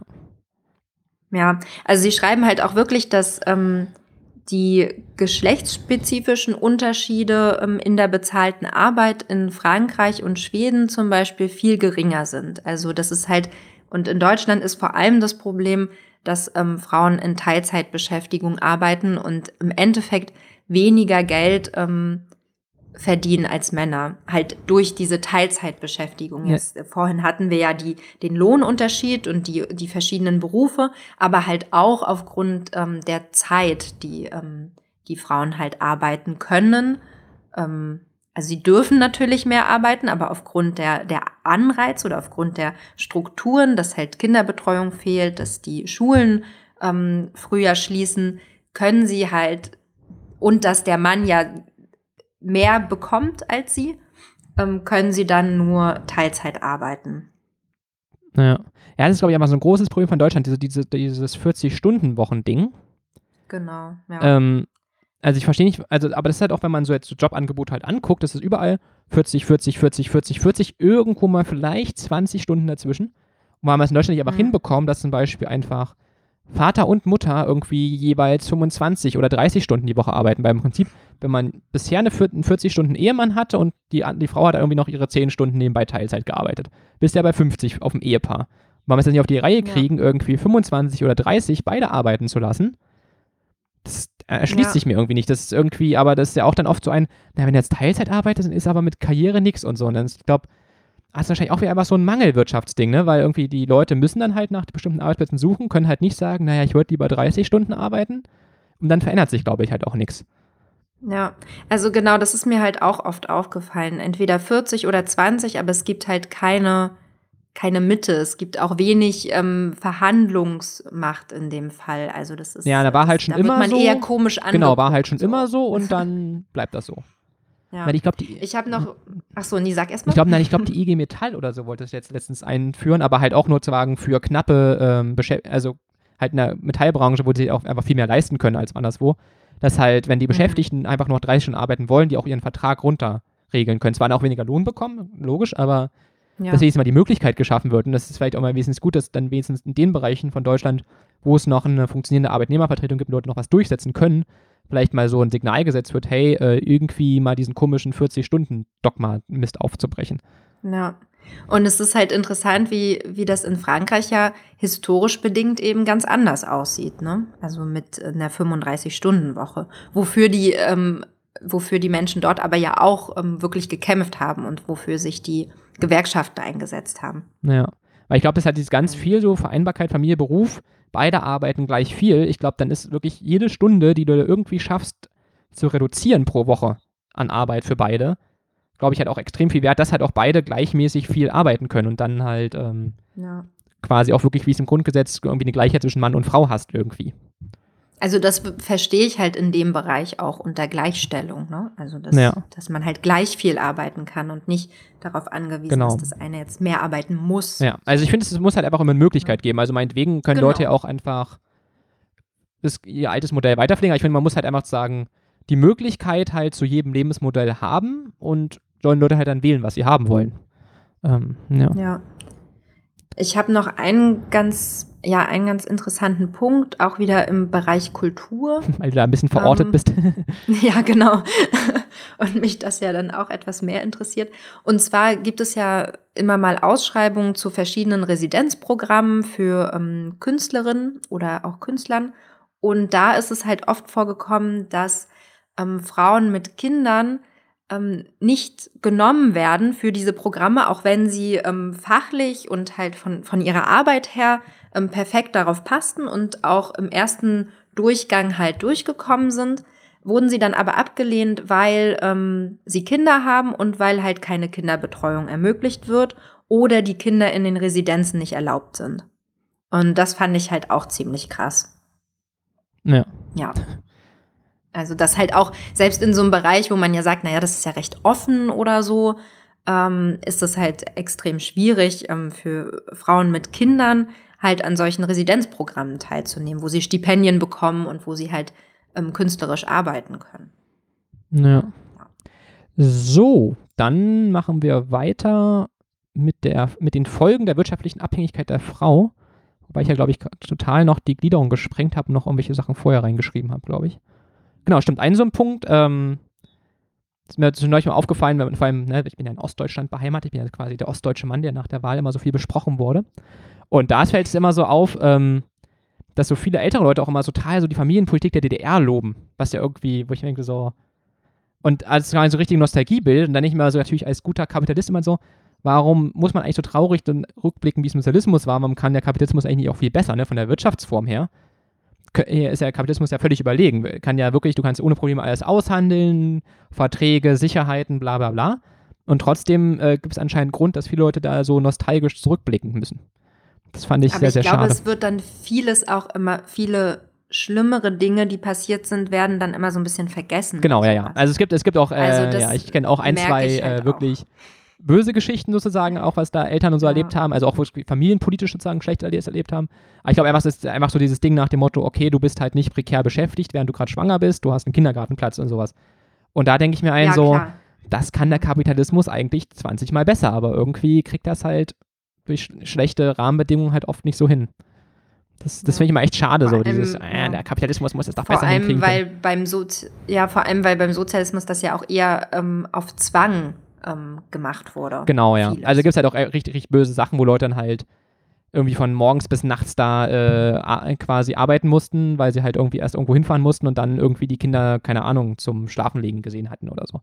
Also ähm, da, es gibt halt auch einfach Gegenbeispiele, aber sagen nicht, dass dieses große Ding für viele halt passt, die denken, ach ja, früher gab es Kindergartenplätze und irgendwie mal nicht so einen prekären Beschäftigungsmist und verbinden es halt mit Kapitalismus, obwohl das ja eigentlich nur die Folge von irgendwelchen äh, ähm, neoliberalen Gesetzen ist. Das finde ich immer sehr, sehr schade, wenn der Kapitalismus völlig umsonst äh, als Schuldiger gebrandmarkt wird. So, was habe ich mir noch aufgeschrieben hier? Ach, stimmt, genau. Und dann ist noch eine persönliche Statistikrecherche. Und zwar, seit ich mal in München war, habe ich ja immer so eine kleine Angewohnheit jetzt, immer zu gucken, wie viel Prozent der Männer, die ähm, draußen einen Kinderwagen schieben, sozusagen durch Parks, und alleine ohne Frau, äh, ohne Frau als Begleitung, was da ungefähr die Quote von ist. Weil ich war halt damals in München und dachte so, oh Gott, die sind ja so ein pseudo-alternatives, reiches Viertel und hier sind ja quasi nur Frauen mit Kinderwagen unterwegs. Waren ungefähr dann so 10% Männer ungefähr, habe ich damals gezählt. Also so zwei Männer und 20 Frauen mit Kinderwagen. Und als ich wieder in Leipzig war, dachte ich, haha, jetzt zeigen wir es den Münchnern. Aber die Quote war auch nicht wirklich viel besser. Also in Leipzig ist es bei mir hier so 15 bis 20 Prozent Männer. Außer wenn es ganz doll regnet und Sonntagmittag, weil dann sind keine Frauen unterwegs. Aber, ähm, aber du bist auch auf ein bestimmtes Viertel beschränkt. Mm, aber ja, aber ich muss ja meine ich muss ja immer an derselben Stelle meine Stichprobe erneuern. Das ist ja. Okay. Ich weiß nicht, ob das in anderen Vierteln nicht eher noch schlimmer wäre. Ja, wahrscheinlich würde es. Also ich glaube, in unseren etwas so äh, ökologisch bedachten Westvierteln ist da, glaube ich, die Quote noch schlechter. Würde ich schätzen. Wahrscheinlich. Ich kann mich aber, ich kann da mal hingehen, wenn ich Zeit habe, dann gucke ich. Würde ich, würde ich sagen, dass du da auch noch mal in einem anderen Viertel eine ja. Studie machst. Gut, aber was mir auch sehr, sehr positiv aufgefallen ist, als ich im Sommer in Dänemark in Aarhus war, da war die Quote wirklich einfach ziemlich genau 50 Prozent. Also wirklich mal ein Mann, mal eine Frau, mal ein Mann. Und ich dachte so, äh, das scheint irgendwie zu funktionieren. Also äh, ist mir in Stockholm auch aufgefallen. Ja. In einem Park. Ja. Da haben sich nämlich viele ähm, Männer mit ihren Kindern getroffen. Also mit den kleinen Kindern wirklich im, im, in der Trage oder im Kinderwagen und ähm, na, da war die Quote auch 50. Na, ich zähle immer nur Kinderwagen schieben. Das, ich habe das genau definiert. Also nicht, nicht Tragetücher. Nee, die zählen nicht. Wobei ich glaube, oh. na, ich glaube, bei Männern zähle ich das sogar auch mit. Einfach nur mit die Quote nicht noch schlechter ist. Ich glaube doch, bei Männern zähle ich, aber ich glaube, bei Frauen da bin ich ein bisschen konsequent. Genau, aber es ist ja so krass, wenn du einfach in einem anderen Land bist, dass es ja irgendwie anscheinend auch funktioniert. Also, ähm, so. Ja, aber ich glaube, jetzt habe ich wenigstens den Punkt, der die Gliederung gesprengt hat, abgearbeitet. Jetzt können wir wirklich zu den Folgen wirtschaftliche Abhängigkeit kommen. Ähm, aber das war mir noch ein persönliches Anliegen, das hinzukriegen. Ähm, genau, und das Problem ist, glaube ich, halt auch, wie wir es halt mit der OECD-Studie gerade schon besprochen haben, dass der Mann so der Ernährer ist. Ne? So, dass die Frau ist halt so die, die, die Empfängerin und der Mann ist so der Ernährer und dadurch halt sich, glaube ich, auch immer so ausrichtet, okay, wie kriegt der Mann das dann hin, dass er auch wirklich arbeiten gehen kann, dass die Frau sozusagen so eine Art äh, Serviceleistung sagen für den Mann so bringt. Und das ist, glaube ich, finde ich halt extrem schwierig, in so einem Szenario sozusagen diese gleichberechtigten Rollen auch halten zu können irgendwie. Also auch dazu gab es nämlich ähm, Väterleitbilder und ähm, da haben sie gefragt, ähm, also die Aussage gehabt, ein Mann muss seine Familie allein ernähren können. 35 Prozent haben äh, sagen persönlich ja dazu, aber 76 Prozent ähm, fühlen dass die Gesellschaft das von ihnen verlangt. Ja, das ist halt auch ziemlich Mist. Also vor allem. Also 76 Prozent ist halt auch wirklich viel. Ja, na, vor allem halt auch so ein Druck dahinter ist. Du musst mal überlegen, also wie unsicher ja. wie jetzt die Jobs sind und die ganzen Männer, die sich da jetzt irgendwie Gedanken machen, dass sie auch ja ihrer natürlichen Pflicht da quasi, in Anführungsstrichen, nachkommen, da ihre Familie ernähren zu können. Also ist ja auch quasi auch einfach ein sinnloser Druck, der da ist, weil halt nur einer richtig verdient. Wenn beide einigermaßen verdienen würden, wäre halt, wenn einer wegfällt, irgendwie ärgerlich und doof, aber es ist nicht halt so ein totales Problem. Also es ist ja der, ja. Also ich glaube, dass wahrscheinlich auch sozusagen sehr viel Leid einfach entsteht mit äh, Männern, die sich da sinnlos einen Kopf machen, ob sie da ihren Pseudorollen da gerecht werden können. So, weitere Folgen habe ich mir aufgeschrieben. Das ist im Prinzip auch eine Folge davon, dass sich wirtschaftlich abhängige Frauen halt auch einfach sozusagen schlechter trennen können von einem Mann. Ne? Also weil wenn du dich trennst und hast kein eigenes Einkommen, hast du im Prinzip automatisch einen wirtschaftlich-sozialen Abstieg, der da droht. Und dann haben, hast du, wie wir halt schon hatten, ne, oft nur 10-Stunden-Jobs oder vielleicht auch gar keinen. Und dann hast du auch einen schlechten Start ins Berufsleben. Das heißt, irgendwie mit dem Mann verabschiedest du quasi gleich noch von dem sozialen Status sozusagen. Das ist, glaube ich, ein ja, und, ziemliches Problem. Und mh, hm, oft hängen da ja auch noch Kinder dahinter oder auch Häuser. Also ich meine, oder solche materiellen Investitionen, die dann die die Frau dann verlieren würde. Ja.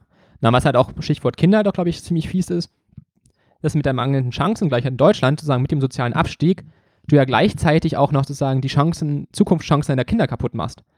Also wenn du jetzt aus dem netten Vorort Siedlungsdings, wo alles super ist, halt in irgendeinem sozialen Brennpunkt ziehst, weil du halt einfach quasi keinen richtigen Job hast, dann äh, machst du ja quasi gleichzeitig noch die Zukunftschancen der Kinder so halb mit kaputt. Und das finde ich irgendwie auch ein ziemlich negativer Anreiz sozusagen, äh, den Frauen da haben. Also vielleicht denken sie zum Glück nicht, drüber, nicht, nicht drüber nach, dass sie nicht irgendwelche Beziehungen aufrechterhalten, äh, die sie nicht aufrechterhalten wollen, aber ich glaube, das ist halt schon ein ziemlicher Machtunterschied. Ne? Der Mann kann sich theoretisch trennen, naja, und dann ist zwar irgendwie persönlich doof, aber finanziell halt für ihn in Ordnung. Aber das ist halt auch ein extremes Ungleichgewicht, dass die Frauen theoretisch ganz toll unabhängig sind, aber ökonomisch praktisch halt nicht. Also in vielen Fällen, einige natürlich schon, aber ähm, tendenziell halt nicht. So. Was haben wir das? Oh, jetzt kommen wir zum traurigen Thema, Gewalt gegen Frauen. Da habe ich irgendwie auch noch äh, Artikel gefunden. Weil das hängt ja im Prinzip auch damit zusammen. Ne? Es hat eine EU-Studie im Prinzip ganz logisch rausgefunden, dass unabhängiger Frauen sind, desto weniger Gewalt gibt es gegen sie. Also im Prinzip auch, desto mehr wir es als Gesellschaft halt schaffen, irgendwie soziale Sicherheit äh, für alle zu schaffen, dann halt damit auch die ähm, Gewalt reduzieren können. Und ähm, ja, da habe ich irgendwie auch so einen Wiki-Artikel gefunden, der war auch schon jetzt ziemlich übel. Ähm, genau, das sind natürlich die äh, meisten Opfer von Beziehungsgewalt sind halt Frauen. In 2004 hat eine Studie ergeben, dass 25% aller Frauen im Alter von 16 bis 85 Jahren ähm, körperliche oder sexuelle Gewalt oder auch beides durch ihren aktuellen oder früheren Beziehungspartner mindestens einmal oder mehrmals erlebt haben. 25 Prozent. Und vor allem, was dann besonders heftig ist, da sind ja quasi auch 16-Jährige dabei, die vielleicht noch gar keine Beziehung hatten oder wenn nur, nur kurz. Wo quasi noch gar nicht so viel Gelegenheit war, da irgendwie, dass sich jemand scheiße verhält. Da dachte ich so, das ist schon verdammt viel. Mhm. Bei Frauen mit Migrationshintergrund sind es wohl 38 Prozent, da waren Datendinge gesichert. Und was auch noch richtig, richtig übel war, war irgendwie zwei Drittel der betroffenen Frauen, also sozusagen 16,5 Prozent aller Frauen in Deutschland, haben schwere bis sehr schwere körperliche oder sexuelle Gewalt erlitten. Das finde ich echt, also, das ist halt auch wieder so ein Zwei Drittel, ja. Äh, nee, also genau, also ein Siebtel oder ein Sechstel hatte ich, glaube ich, ausgerechnet, ist das dann? Hm. Und das ist halt auch immer so eine Zahl, die ja nochmal so krass noch schockiert, weil es halt jetzt ist. Also ich fand, wie bei unserem Zeitstrahl vorhin, wenn es 1950, 1960 irgendwas komisch war, dachte ich, naja, hm, andere Zeiten, als es einfach heute noch so ist. Und das ist halt auch, wie die EU halt so toll rausgefunden hat, halt eine Frage von Abhängigkeit. Und Abhängigkeit, die wir eigentlich als Gesellschaft äh, mildern könnten, wenn es denn irgendwie mal und wir hätten ja eigentlich auch die Möglichkeiten dazu genau. als Gesellschaft. Also, also einfach ein gutes Sozialsystem. Frauenhäuser. Mhm. Klar, du kannst halt, äh, an sich ist es natürlich besser, wenn du einfach dazu sorgen könntest, dass halt Leute irgendwie nicht gewalttätig werden. Aber wenn wir wenigstens als Gesellschaft dafür sorgen könnten, äh, die Folgen von so schlechten Verhalten irgendwie zu minimieren, wäre das ja irgendwie auch schon mal irgendwie ziemlich ein Vorteil. Ja, ja, so. Ah, genau, und dann war auch die krasse hier, Schlussfolgerung, dass Frauen von häuslicher Gewalt mehr bedroht sind als von Gewalttätigten im öffentlichen Raum. Statistisch. Das fand ich auch richtig, richtig übel, dass du quasi zu Hause mehr Gedanken machen musst als auf der Straße. Ja, und 2012 wurden die Zahlen nochmal bestätigt. Ja. Aber ich, ich fand es halt irgendwie trotzdem mal wichtig mit einzubringen. Also ich bin ja damals hier vorhin drauf gekommen, einfach zu sagen, durch die EU-Studie, wo ich dachte, so, hm, stimmt, wir könnten wirtschaftlich ja wirklich halt einfach mal was dagegen machen. Ähm, wenn es mal irgendwie gesellschaftlichen Wert hätte, nicht alle nur über irgendwelche Flüchtlingszahlen reden würden. Das wäre mal was. So, genau. Und man kann zum Beispiel darüber reden, wie man die Abhängigkeit verringern kann. Und deswegen kommen wir nämlich jetzt zu den Ursachen quasi der Abhängigkeit. Wir haben das ja vorhin schon ein bisschen angesprochen mit der OECD-Studie. Ähm, und der Pay Gap sozusagen, also Frauen kriegen weniger pro Stunde, Frauen, hier, Frauen haben Berufe, die wenig verdienen und sie haben halt wenig ähm, Arbeitsstunden. Und ähm, das ist halt auch nicht vom Himmel gefallen, dieser Umstand, also vor allem mit den wenigen Arbeitsstunden, denn es gibt das Ehegattensplitting. Das ist der nächste Unterpunkt. Ähm, das hat Heribert Brandte in SZ als das wertbeständigste deutsche Wertpapier äh, bezeichnet, den Trauschein.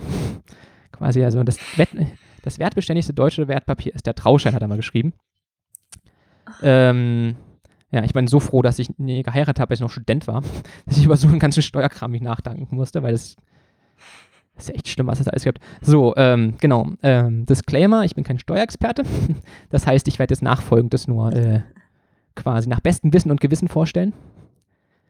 Aber ich glaube, der große, die grobe Tendenz äh, quasi, wie das Ehegattensplitting wirkt, äh, wird, glaube ich, deutlich werden. Genau, es geht ja nur um die Grundlage. Genau. So ähm, und zwar, so ein Ehegattensplitting beruht darauf, dass wir halt ein progressives Steuersystem haben. Das heißt, ein Steuersystem, wo du, wenn du mehr verdienst, ähm, mit jedem Euro, den du mehr verdienst, der wird dann halt langsam höher besteuert. Also am Anfang bezahlst du vielleicht nur 10 Euro, hier 10 Prozent, wenn du halt 1000 Euro im Monat verdienst und wenn du halt dann 10.000 Euro verdienst, dann wird halt dein Hinterrad quasi, dein Einkommen immer schrittweise mehr versteuert, sozusagen. Also sein 9000. Euro wird schon viel, viel mehr versteuert als sein 1000. Euro. Ist das einigermaßen verständlich? Ich glaube schon. Hoffen wir mal. Ja. Und außerdem gibt es halt in Deutschland auch noch einen Steuerfreibetrag, damit sozusagen das Existenzminimum was jeder Mensch irgendwie haben sollte, nicht versteuert wird.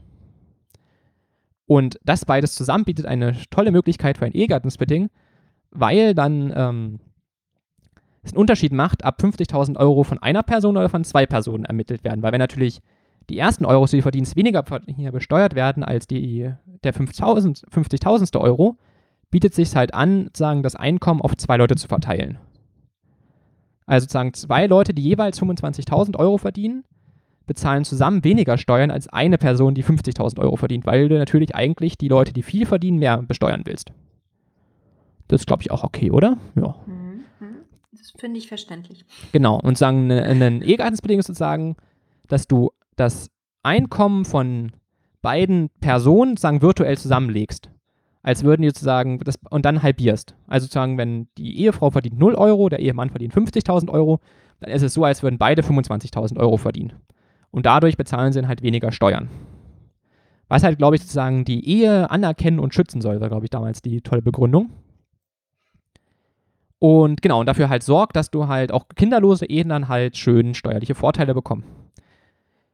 Das habe ich mal irgendwie durch so einen tollen Nettolohnrechner durchgejagt, um so ein bisschen ähm, quasi da so ein bisschen Zahlenbeispiel zu machen wenn man zum Beispiel angenommen, der Mann oder kann natürlich auch die Ehefrau sein, verdient einfach so einen doppelten Mindestlohn, also so 17,30 Euro brutto habe ich da, glaube ich, eingegeben, ähm, pro Stunde, genau. Und das mhm, sind halt ungefähr 3000 Euro im Monat. Und dann bezahlst du halt Sozialabgaben und halt auch 449 Euro Steuern, wenn ich da nichts falsch gemacht habe.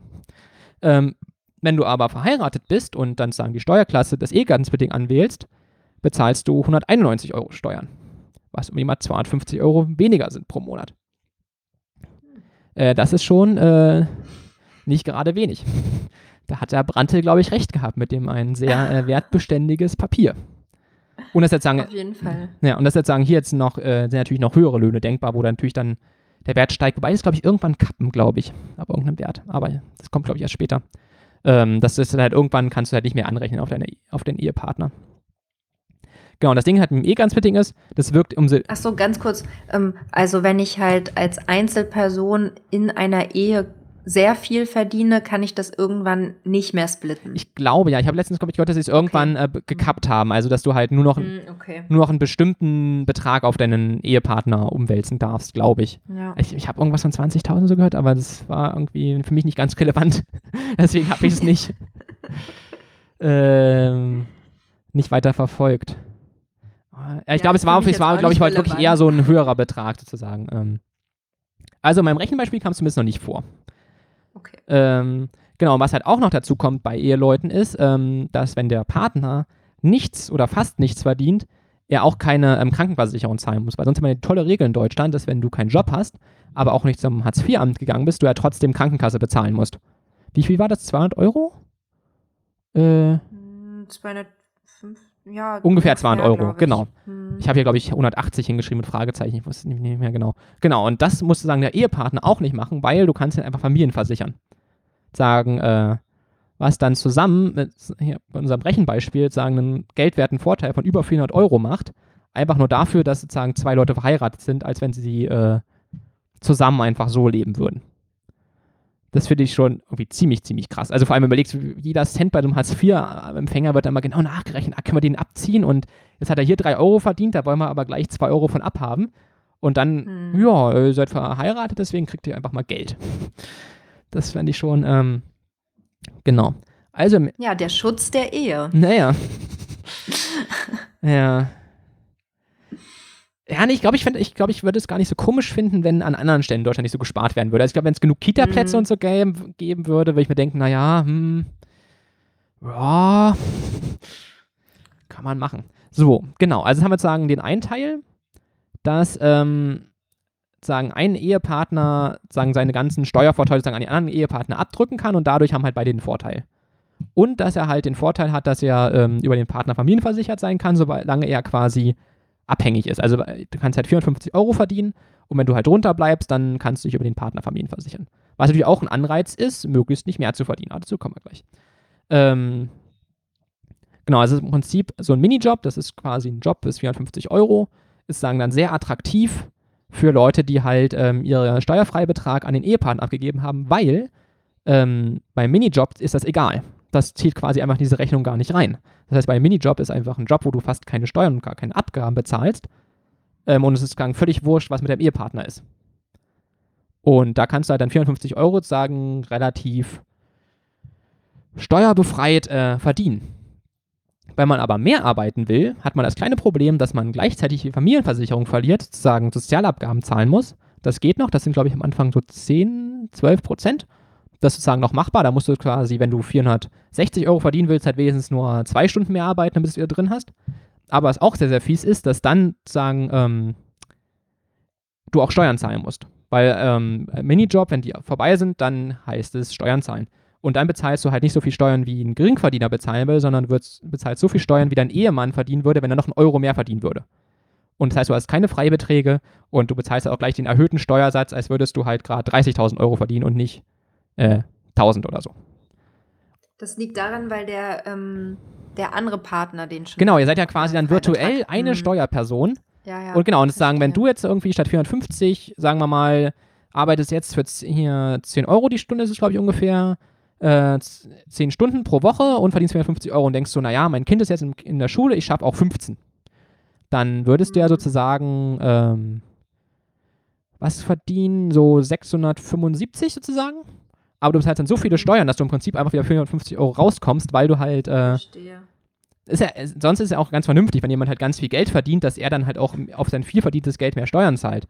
Aber so hast du das Problem, dass du halt auf einmal Steuern zahlen musst, was du halt vorher nicht machen musstest auf dein kleines Einkommen. Und deswegen sagt Wikipedia dazu, aufgrund der Steuerprogression kann es dadurch zu höheren Steuernlast kommen, als der Medijob im Vergleich zum Minijob zusätzlich einbringt. Das heißt, es kann auch sein, dass du sozusagen weniger hast als vorher. Wenn du zum Beispiel wirklich einfach nur sagen willst, okay, ich will jetzt zwölf Stunden arbeiten, kann es halt wirklich sehr gut sein, dass du einfach weniger hast als vorher. Dann bist du zwar ein ganz netter. ich vorher zehn hatte. Ne? Genau. Ja. Also du verdienst sozusagen weniger ja. als die 450 Euro. Wenn, äh, ist natürlich nett und bezahlt Sozialabgaben und Steuern. Aber ja. Also ich hatte es, glaube ich, vorher noch gerechnet, dass wenn du quasi 450 Euro verdienst und denkst, hey, ich will meinen Lohn verdoppeln, dass du ungefähr Drittel, äh, also wenn du doppelt so viel arbeitest, hast du nach ungefähr so netto ein Drittel mehr. Weil halt das irgendwie so blöd geregelt ist. Weil dieser Minijob halt eigentlich nicht so richtig in das Steuersystem halt, glaube ich, auch einfach reinpasst. Hm. Also ich glaube, das war, das war ja damals so als Brückenfunktion gedacht, naja, die Leute kommen überhaupt schon mal in Arbeit und dann, haha, dann werden sie sich aber was Richtiges suchen. Aber in dem Fall ist es halt einfach so krass, weil wenn du halt als Frau irgendwie keine 40-Stunden-Job noch nebenbei hinbekommst, weil du den ganzen Haushalt machen musst oder deine Angehörige pflegen musst, ähm, denkst dir halt, hm, ich habe hier per Gesetz, darf ich ganz viel arbeiten, ich darf einen Arbeitsvertrag unterschreiben, ohne meinen Ehemann zu fragen oder meinen Vater. Das ist ja schon mal ein großer Fortschritt. Aber es nützt dir halt einen Scheiß, weil du äh, Prinzip steuerlich dann so bestraft wirst, äh, dass es sich überhaupt nicht lohnt. Und das finde ich halt eher das Perfide halt irgendwie dran. Du hast jetzt nicht mehr, nicht mehr so offensichtliche Verbote, sondern so ein Gefängnis, was viele Leute gar nicht mehr sehen, weil es einfach so ein, ach naja, hier ist es halt nicht ganz so vorteilhaft, dass es mehr zu arbeiten ist. Ähm, ja. Man muss halt erst dahinter steigen, um das auch zu verstehen, weil sonst, ähm, wenn man sich nicht damit beschäftigt, sieht man das ja irgendwie auch gar nicht, dass man trotzdem ähm, ungleich behandelt wird. Naja, genau, also vor allem mit Steuern, wenn man sich nicht beschäftigt, wahrscheinlich hören uns eh nur noch drei Leute zu, weil wir jetzt über Steuern geredet haben. Aber ähm, ja, und das ist halt das, genau, und dann hat man keinen kein Bock, sich um Steuern zu beschäftigen und dann so, na, dann ist das halt so, ne? Da denkt man nicht drüber nach und nimmt das einfach so als gegeben hin, war schon immer so und dann äh, ist es, glaube ich, halt schwierig, ne? Weil das nimmt man, glaube ich, einfach nicht so wahr wie Verbote. Wenn es das heißen würde, Ehefrauen dürfen nicht mehr als, als 15 Stunden die Woche arbeiten oder als, mehr als 10 Stunden, würde es total Proteste geben, weil das für, für viele Frauen sich einfach nicht lohnt, mehr als 10 Stunden die Woche zu arbeiten. Ist dann halt, naja, ist halt Steuern, ne? Das ist dann so. Hm. Hm. Ja. Es wird so als gegeben hingenommen. Das ist halt was, was man, wo man nicht rankommt. Ja, da müsste man halt wirklich hm. irgendwie als Gesetzgeber entweder das E-Ganz-Meeting einfach mal noch weiter abschaffen oder halt ähm, zum Beispiel, wenn du als Frau deine ganzen Steuervorteile an den Mann abtrittst, dass der Gesetzgeber sagt, okay, aber wir zahlen dir das dann zum Beispiel aus, dass wesentlich die Frau den Freibetrag und so, was sie dem Mann abgibt und was der Mann an Steuern spart, vielleicht wesentlich direkt bekommt, weil ich glaube, so ist es dann ein bisschen weniger Abhängigkeit, dass die Frau wesentlich. Ja. Und das fand ich auch, fand ich auch komisch, dass ähm, es sich dann gar nicht mehr wieder aufteilt, sondern dass es halt das dann. Was? Na, dass sich der Freibetrag dann eben gar nicht auf beide wieder aufteilt, sondern dass er ja dann trotzdem bei der einen Person bleibt. Ähm. Wenn der viel verdient und ähm, die andere Person nur wenig. Na, praktisch, praktisch kannst du es ja schon so denken, als würdest du deinen Freibetrag auch nutzen. Aber dafür ziehst du es halt deinem Mann ab und dann verdient er trotzdem nichts sozusagen. Okay, dann. Also das äh, Gesamthaushaltseinkommen, also ja. dein Einkommen selber ist dann schon nicht schlecht. Aber das Gesamthaushaltseinkommen, worum es ja quasi auch geht, ne? weil du guckst ja nicht, äh, Hm. was verdiene ich jetzt vielleicht auf meinem Lohnschein, sondern äh, das Gesamthaushaltseinkommen ist dann halt Käse. Hm. Und das ist halt auch eine ziemlich Richtungsentscheidung, die man als Gesellschaft überlegen will. Will man denn, dass Frauen irgendwie nur 10 Stunden arbeiten? Oder will man, dass die Leute möglichst gleichmäßig viel arbeiten? Und wenn man halt will, dass die Leute möglichst gleichmäßig viel arbeiten, ist eh ganz bedingt halt eine Art Strafe, weil wenn du andere Leute dafür belohnst, dass sie es ungleich machen, ist es ja eine Strafe für Leute, die möglichst gleich viel arbeiten wollen. Ja, das stimmt. Und ob man dann nicht halt sagt, okay, du kriegst halt massenhaft Freibeträge oder Kindergeld, wenn du Kinder hast, was ja irgendwie mal sinnvoll wäre. Ähm, ja, und ich glaube, diesen Minijob muss man halt abschaffen und was halt auch irgendwie extrem ungerecht ist, ist halt Leute, die, obwohl sie nicht arbeiten, Krankenkasse zahlen müssen, als würden sie 1000 Euro verdienen. Also das wird dann einfach angenommen, wenn du keinen Job hast, nicht beim Hartz-IV-Amt warst, dass du einfach äh, 1000 Euro verdienst und du musst halt dann 200 Euro Krankenkasse zahlen. Und das halt, macht die Sache halt auch mit dem Anfang, was ich am Anfang hatte, dass du quasi einfach diesen Familienversicherungsvorteil hast für Ehefrauen, den andere nicht haben, was ja irgendwie auch dann ziemlich ungerecht ist. Ähm, ja, Hm. ich glaube, da kann man auch viel tun. So, Wir haben viele Themen, wo man eigentlich viel tun ja, könnte. wo man, ja, also vor allem, das finde ich halt so nervig, weil wenn immer so viel über den ganzen Ja. Migrationskram gequatscht wird, über irgendwelchen Terrorkram, ich denke so, wären so viele Themen, wo man ja meinetwegen auch andere Meinung haben kann. Wir sind natürlich jetzt ziemlich liberal, glaube ich. Ähm, das vergisst man immer, wenn man so quasi in jungen Städten unterwegs ist und dann kommt man irgendwann mal raus und denkt so, oh. aber man kann ja wenigstens mal drüber reden und dann können die Leute beschließen, dass sie es nicht haben wollen und dann können sie meinetwegen weiter über Tower reden. Aber es wäre irgendwie, glaube ich, mal nett irgendwie äh, zwischendurch mal irgendwie Politik zu bereden. Ja, auf jeden Fall, dass das mehr in, den, in die Debatten aufgenommen Ja. wird. So, ähm, genau, und dann habe ich einfach noch aufgeschrieben, deswegen spricht man halt von einer Minijob-Falle oder auch von einem Klebeeffekt der Minijobs, weil es halt für Frauen sich halt so ganz wenig lohnt. Ähm, genau. So, Ja, damit haben wir den, ähm, den Bereich. Ähm, Ursachen so ein bisschen abgeschlossen. Ja, klar, es gibt natürlich wahrscheinlich noch tausend andere Ursachen, Ursachen, ja. aber das machen wir einfach später mal irgendwann einen zweiten Teil. Aber ich glaube, die Ja, Folge wird auch so schon lang wollten genug. halt- ja, ich glaube auch, wir sind schon bei einer Stunde oder so. Aber dann ist das jetzt halt mal länger. ist ja irgendwie auch wichtig und wir wollten halt diese Steuersache auch mit reinnehmen, weil die, ja, weil sie eben so Ungleichheit auf so einem, auf einer subtilen Ebene, die man oft vergisst, ähm, verfestigt. Ja, weil es eh ganz bedingt ist ja wirklich fast wie eine Strafgebühr auf Leute, also auf Ehepaare, die gleich viel arbeiten. Also du könntest ja quasi theoretisch auch umgedreht sagen, okay, wir fördern euch nicht, sondern wir bestrafen euch. Das ist ja im Prinzip eine fehlende Förderung ist ja immer eine Strafe sozusagen. Hm. Und ich glaube, ich glaube, wenn es ein Straf, ich glaube, wenn es Strafgelder gäbe auf, auf Ehepartner, die beide 25 Stunden arbeiten würden, ich glaube, da gäbe es auch wieder Proteste. Aber ich glaube, wenn es einfach irgendwelche komischen Regeln gibt, wo man auch fünf Minuten braucht, um sie zu erklären, dann sch- scheint das zu Ja. funktionieren. Anscheinend, ja, das stimmt. Ja, ähm, wir kommen jetzt noch mal zu unserem Letz ja, zu unserem letzten Block, zu unserem letzten Themenbereich. Und zwar wollen wir da über alleinerziehende Frauen, also überhaupt Alleinerziehende werden ja immer als ähm, Armuts, alleinerziehend wird immer als Armutsrisiko gesehen. Woran liegt das eigentlich und ähm, was gibt es da für, ja, für Strukturen in unserer Gesellschaft und hier auch in Deutschland? Ähm, vielleicht erstmal kurz zum Begriff alleinerziehend. Ähm, was heißt das eigentlich? Dieser Begriff ist eher eine Fremdzuschreibung durch andere Personen und ähm, vor allem durch öffentliche Einrichtungen, die halt die Person als alleinerziehend ähm, betitelt. Ähm, juristisch gesehen äh, sind Personen alleinerziehend, die eine weitere minderjährige Person versorgen muss. Und ähm, viele sogenannte Alleinerziehende ähm, besitzen eventuell auch einen Partner oder eine Partnerin oder halt ein breites Unterstützungsnetzwerk aus Familie und Freunden und sehen sich deshalb gar nicht unbedingt als alleinerziehend. Mhm. Außerdem ist es auch immer unterschiedlich, ähm, zu welch, in welchen Zeiträumen Personen alleinerziehend sind. Also ob ähm, mit kleinen Kindern oder, mein, oder eventuell nach einer Trennung mit einem älteren Kind. Und je nachdem, in welchem Bereich sie sich so befinden, ähm, sind ja auch die Ansprüche und, und die Alltagsherausforderungen ganz unterschiedlich. Ähm, jüngere Kinder brauchen mehr Betreuung, zum Beispiel als ältere Kinder. Und es ist so, dass ähm, es in Ostdeutschland statistisch gesehen mehr Alleinerziehende gibt. Also das liegt, die Zahl dort liegt bei 27 Prozent. In Westdeutschland sind es 19 Prozent. Und von den Alleinerziehenden sind halt ähm, 90 Prozent Frauen und 10 Prozent Männer. Das erstmal so zu dem Begriff allgemein. Ähm, wir wollen. Ich überlege gerade, aber meinen Punkt vorziehen. noch was hinzufügen? Ich überlege gerade, aber den Punkt B jetzt lieber schnell vorziehen, glaube ich. Hm, passt auch besser, Ja, sonst ja. mach du erst Genau, dann mach ich mal weiter, und genau. Dann sag ich noch Ähm, was. Hm? Und zwar ging da, ist der nächste Punkt sozusagen jetzt alleinerziehend gleich arm, Fragezeichen.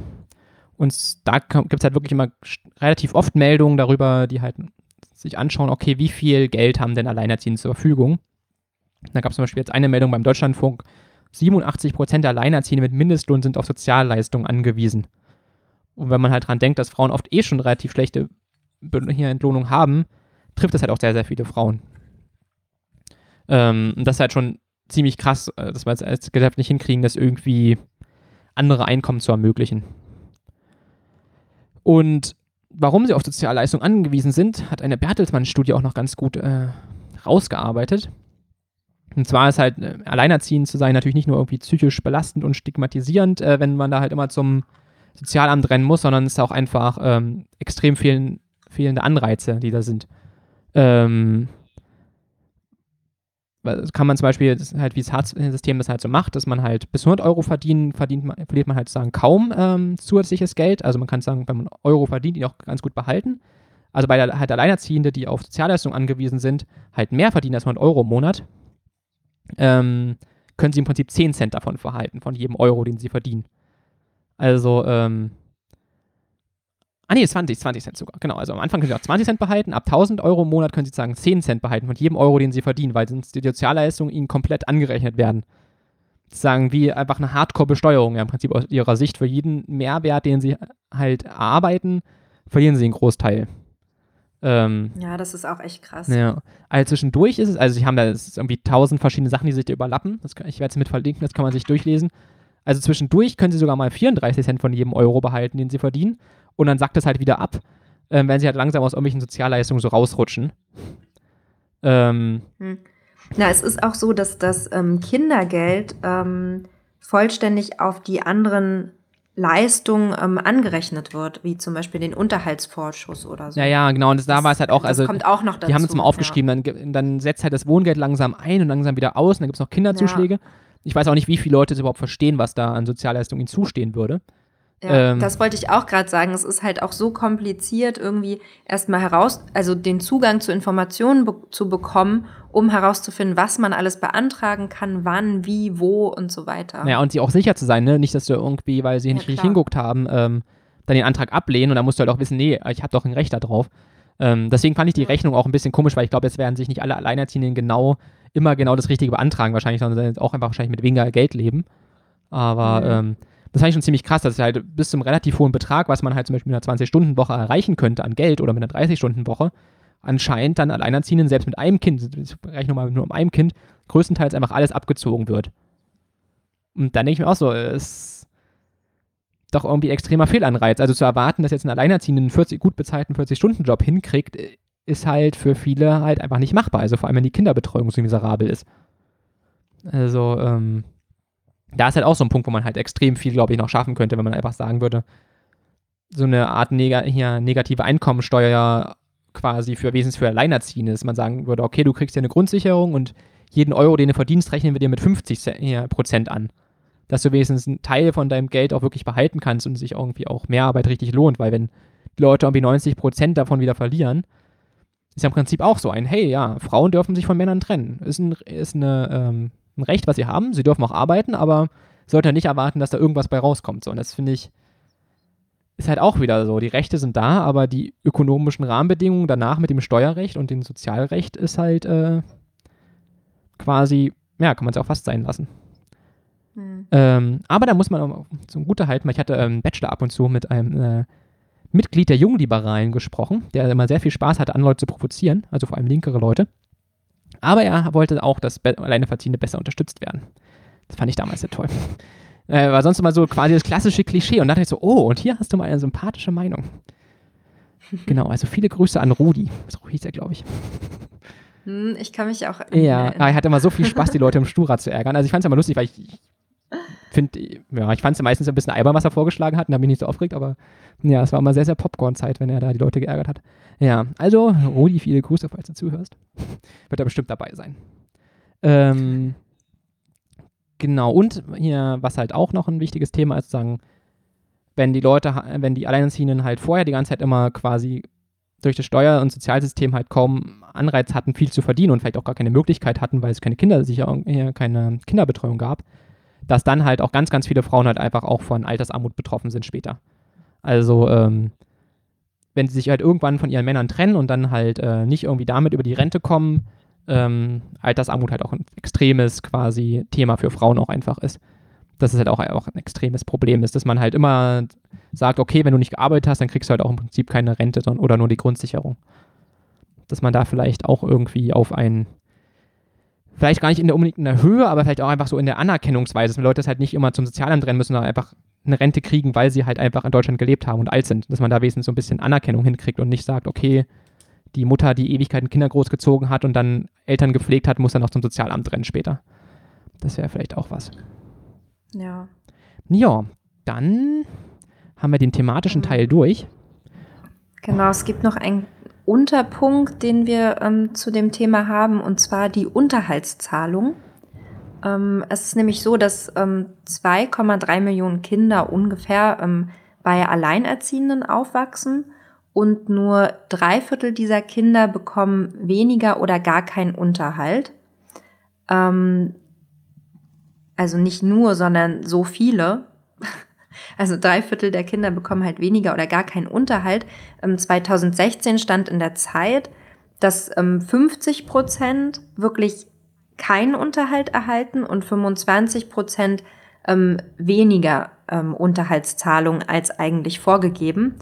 Und da, also anhand dieser großen Zahl sieht man ja auch, dass der Staat ähm, die Unterhaltszahlung nicht besonders streng verfolgt, im Gegensatz zu anderen ähm, Straftaten und Ordnungswidrigkeiten.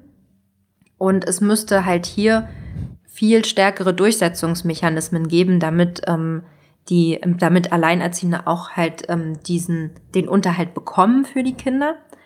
Da ähm, gibt es zum Beispiel in Neuseeland ähm, ist das so festgelegt, dass ähm, der Kindesunterhalt bei Zahlungsverweigerung direkt vom Bruttolohn ähm, einbehalten wird und halt an die Kinder weitergeleitet. Also ähm, schon eine sehr strikte Maßnahme, die aber auch dazu führen würde, dass ähm, mehr Kinder dann diesen Unterhalt erhalten. Ja, dann macht man immer noch so eine schöne Bearbeitungsgebühr von 10% drauf und dann läuft es.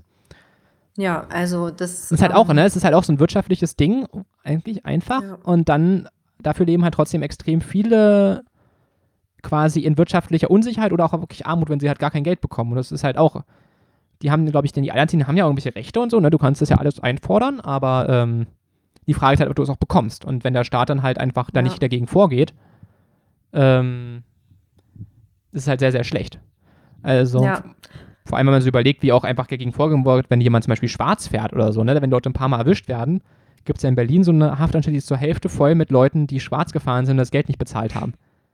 Und die Schulden da sagen teilweise einfach so 3000 Euro und kommen dann halt in den Knast und das kostet dann der Gesellschaft irgendwie 100 Euro am Tag damit die da irgendwie, ich weiß gar nicht, wirklich mehrere Wochen eingesperrt werden dafür. Und wenn du halt irgendwie, und ohne es ja quasi im Verkehrsunternehmen direkten Schaden entsteht, also es ist halt sagen, klar, sie kriegen kein Geld, aber sie haben, es fehlt sagen jetzt auch nichts für was irgendwie so doll. Und bei so Kindern äh, so, ach naja, das zahlt, halt einfach die Hälfte nicht so. Wo der Schaden ja viel ähm, krasser ist ja. und eigentlich auch viel sichtbarer, ne? Also wenn nicht genug Geld da ist für ähm, fürs Essen, für die ähm, Kleidung, für ähm, Schulmappen, was weiß ich. Also das ist ja schon viel krasser eigentlich. Ja, und auch, auch und es gibt ja, es gibt ja Möglichkeiten, ähm, wie siehe in Neuseeland halt, um sowas auch relativ einfach durchsetzen zu können. Und hat ja auch für die Gleichstellung der Frau was anderes, ne? Wenn du halt hoffen musst und ja. betteln musst, dass der Unterhalt da kommt, ähm, ist es ja was anderes, als wenn du einfach denken kannst, ja, wenn der halt er mir nicht überweist, dann kommt es halt vom Staat so, dass er das reinholt. Ähm, ja, genau, dass es da halt auch wieder ähm, wie wir halt schon bei vielen Sachen hatten, fehlt halt die Unterstützung vom Staat auch in dem Bereich. Ja. So, aber du hast ja noch was Positives hier aufgeschrieben. Genau, damit, damit würde ich nämlich gerne zum, zum Thema, es fehlt die Unterstützung des Staates. Wir haben ja immer Folgen, die irgendwie ziemlich deprimierend enden. Und deswegen wollte ich diesmal noch was Positives am Ende sagen. Das ist zwar was Fiktives, aber ähm, trotzdem so, ja, als Ausblick ähm, kommt das noch hinterher. Und zwar gibt es einen Roman ähm, von Giaconda Belli, einer lateinamerikanischen Autorin, die, der heißt ähm, Die Republik der Frauen.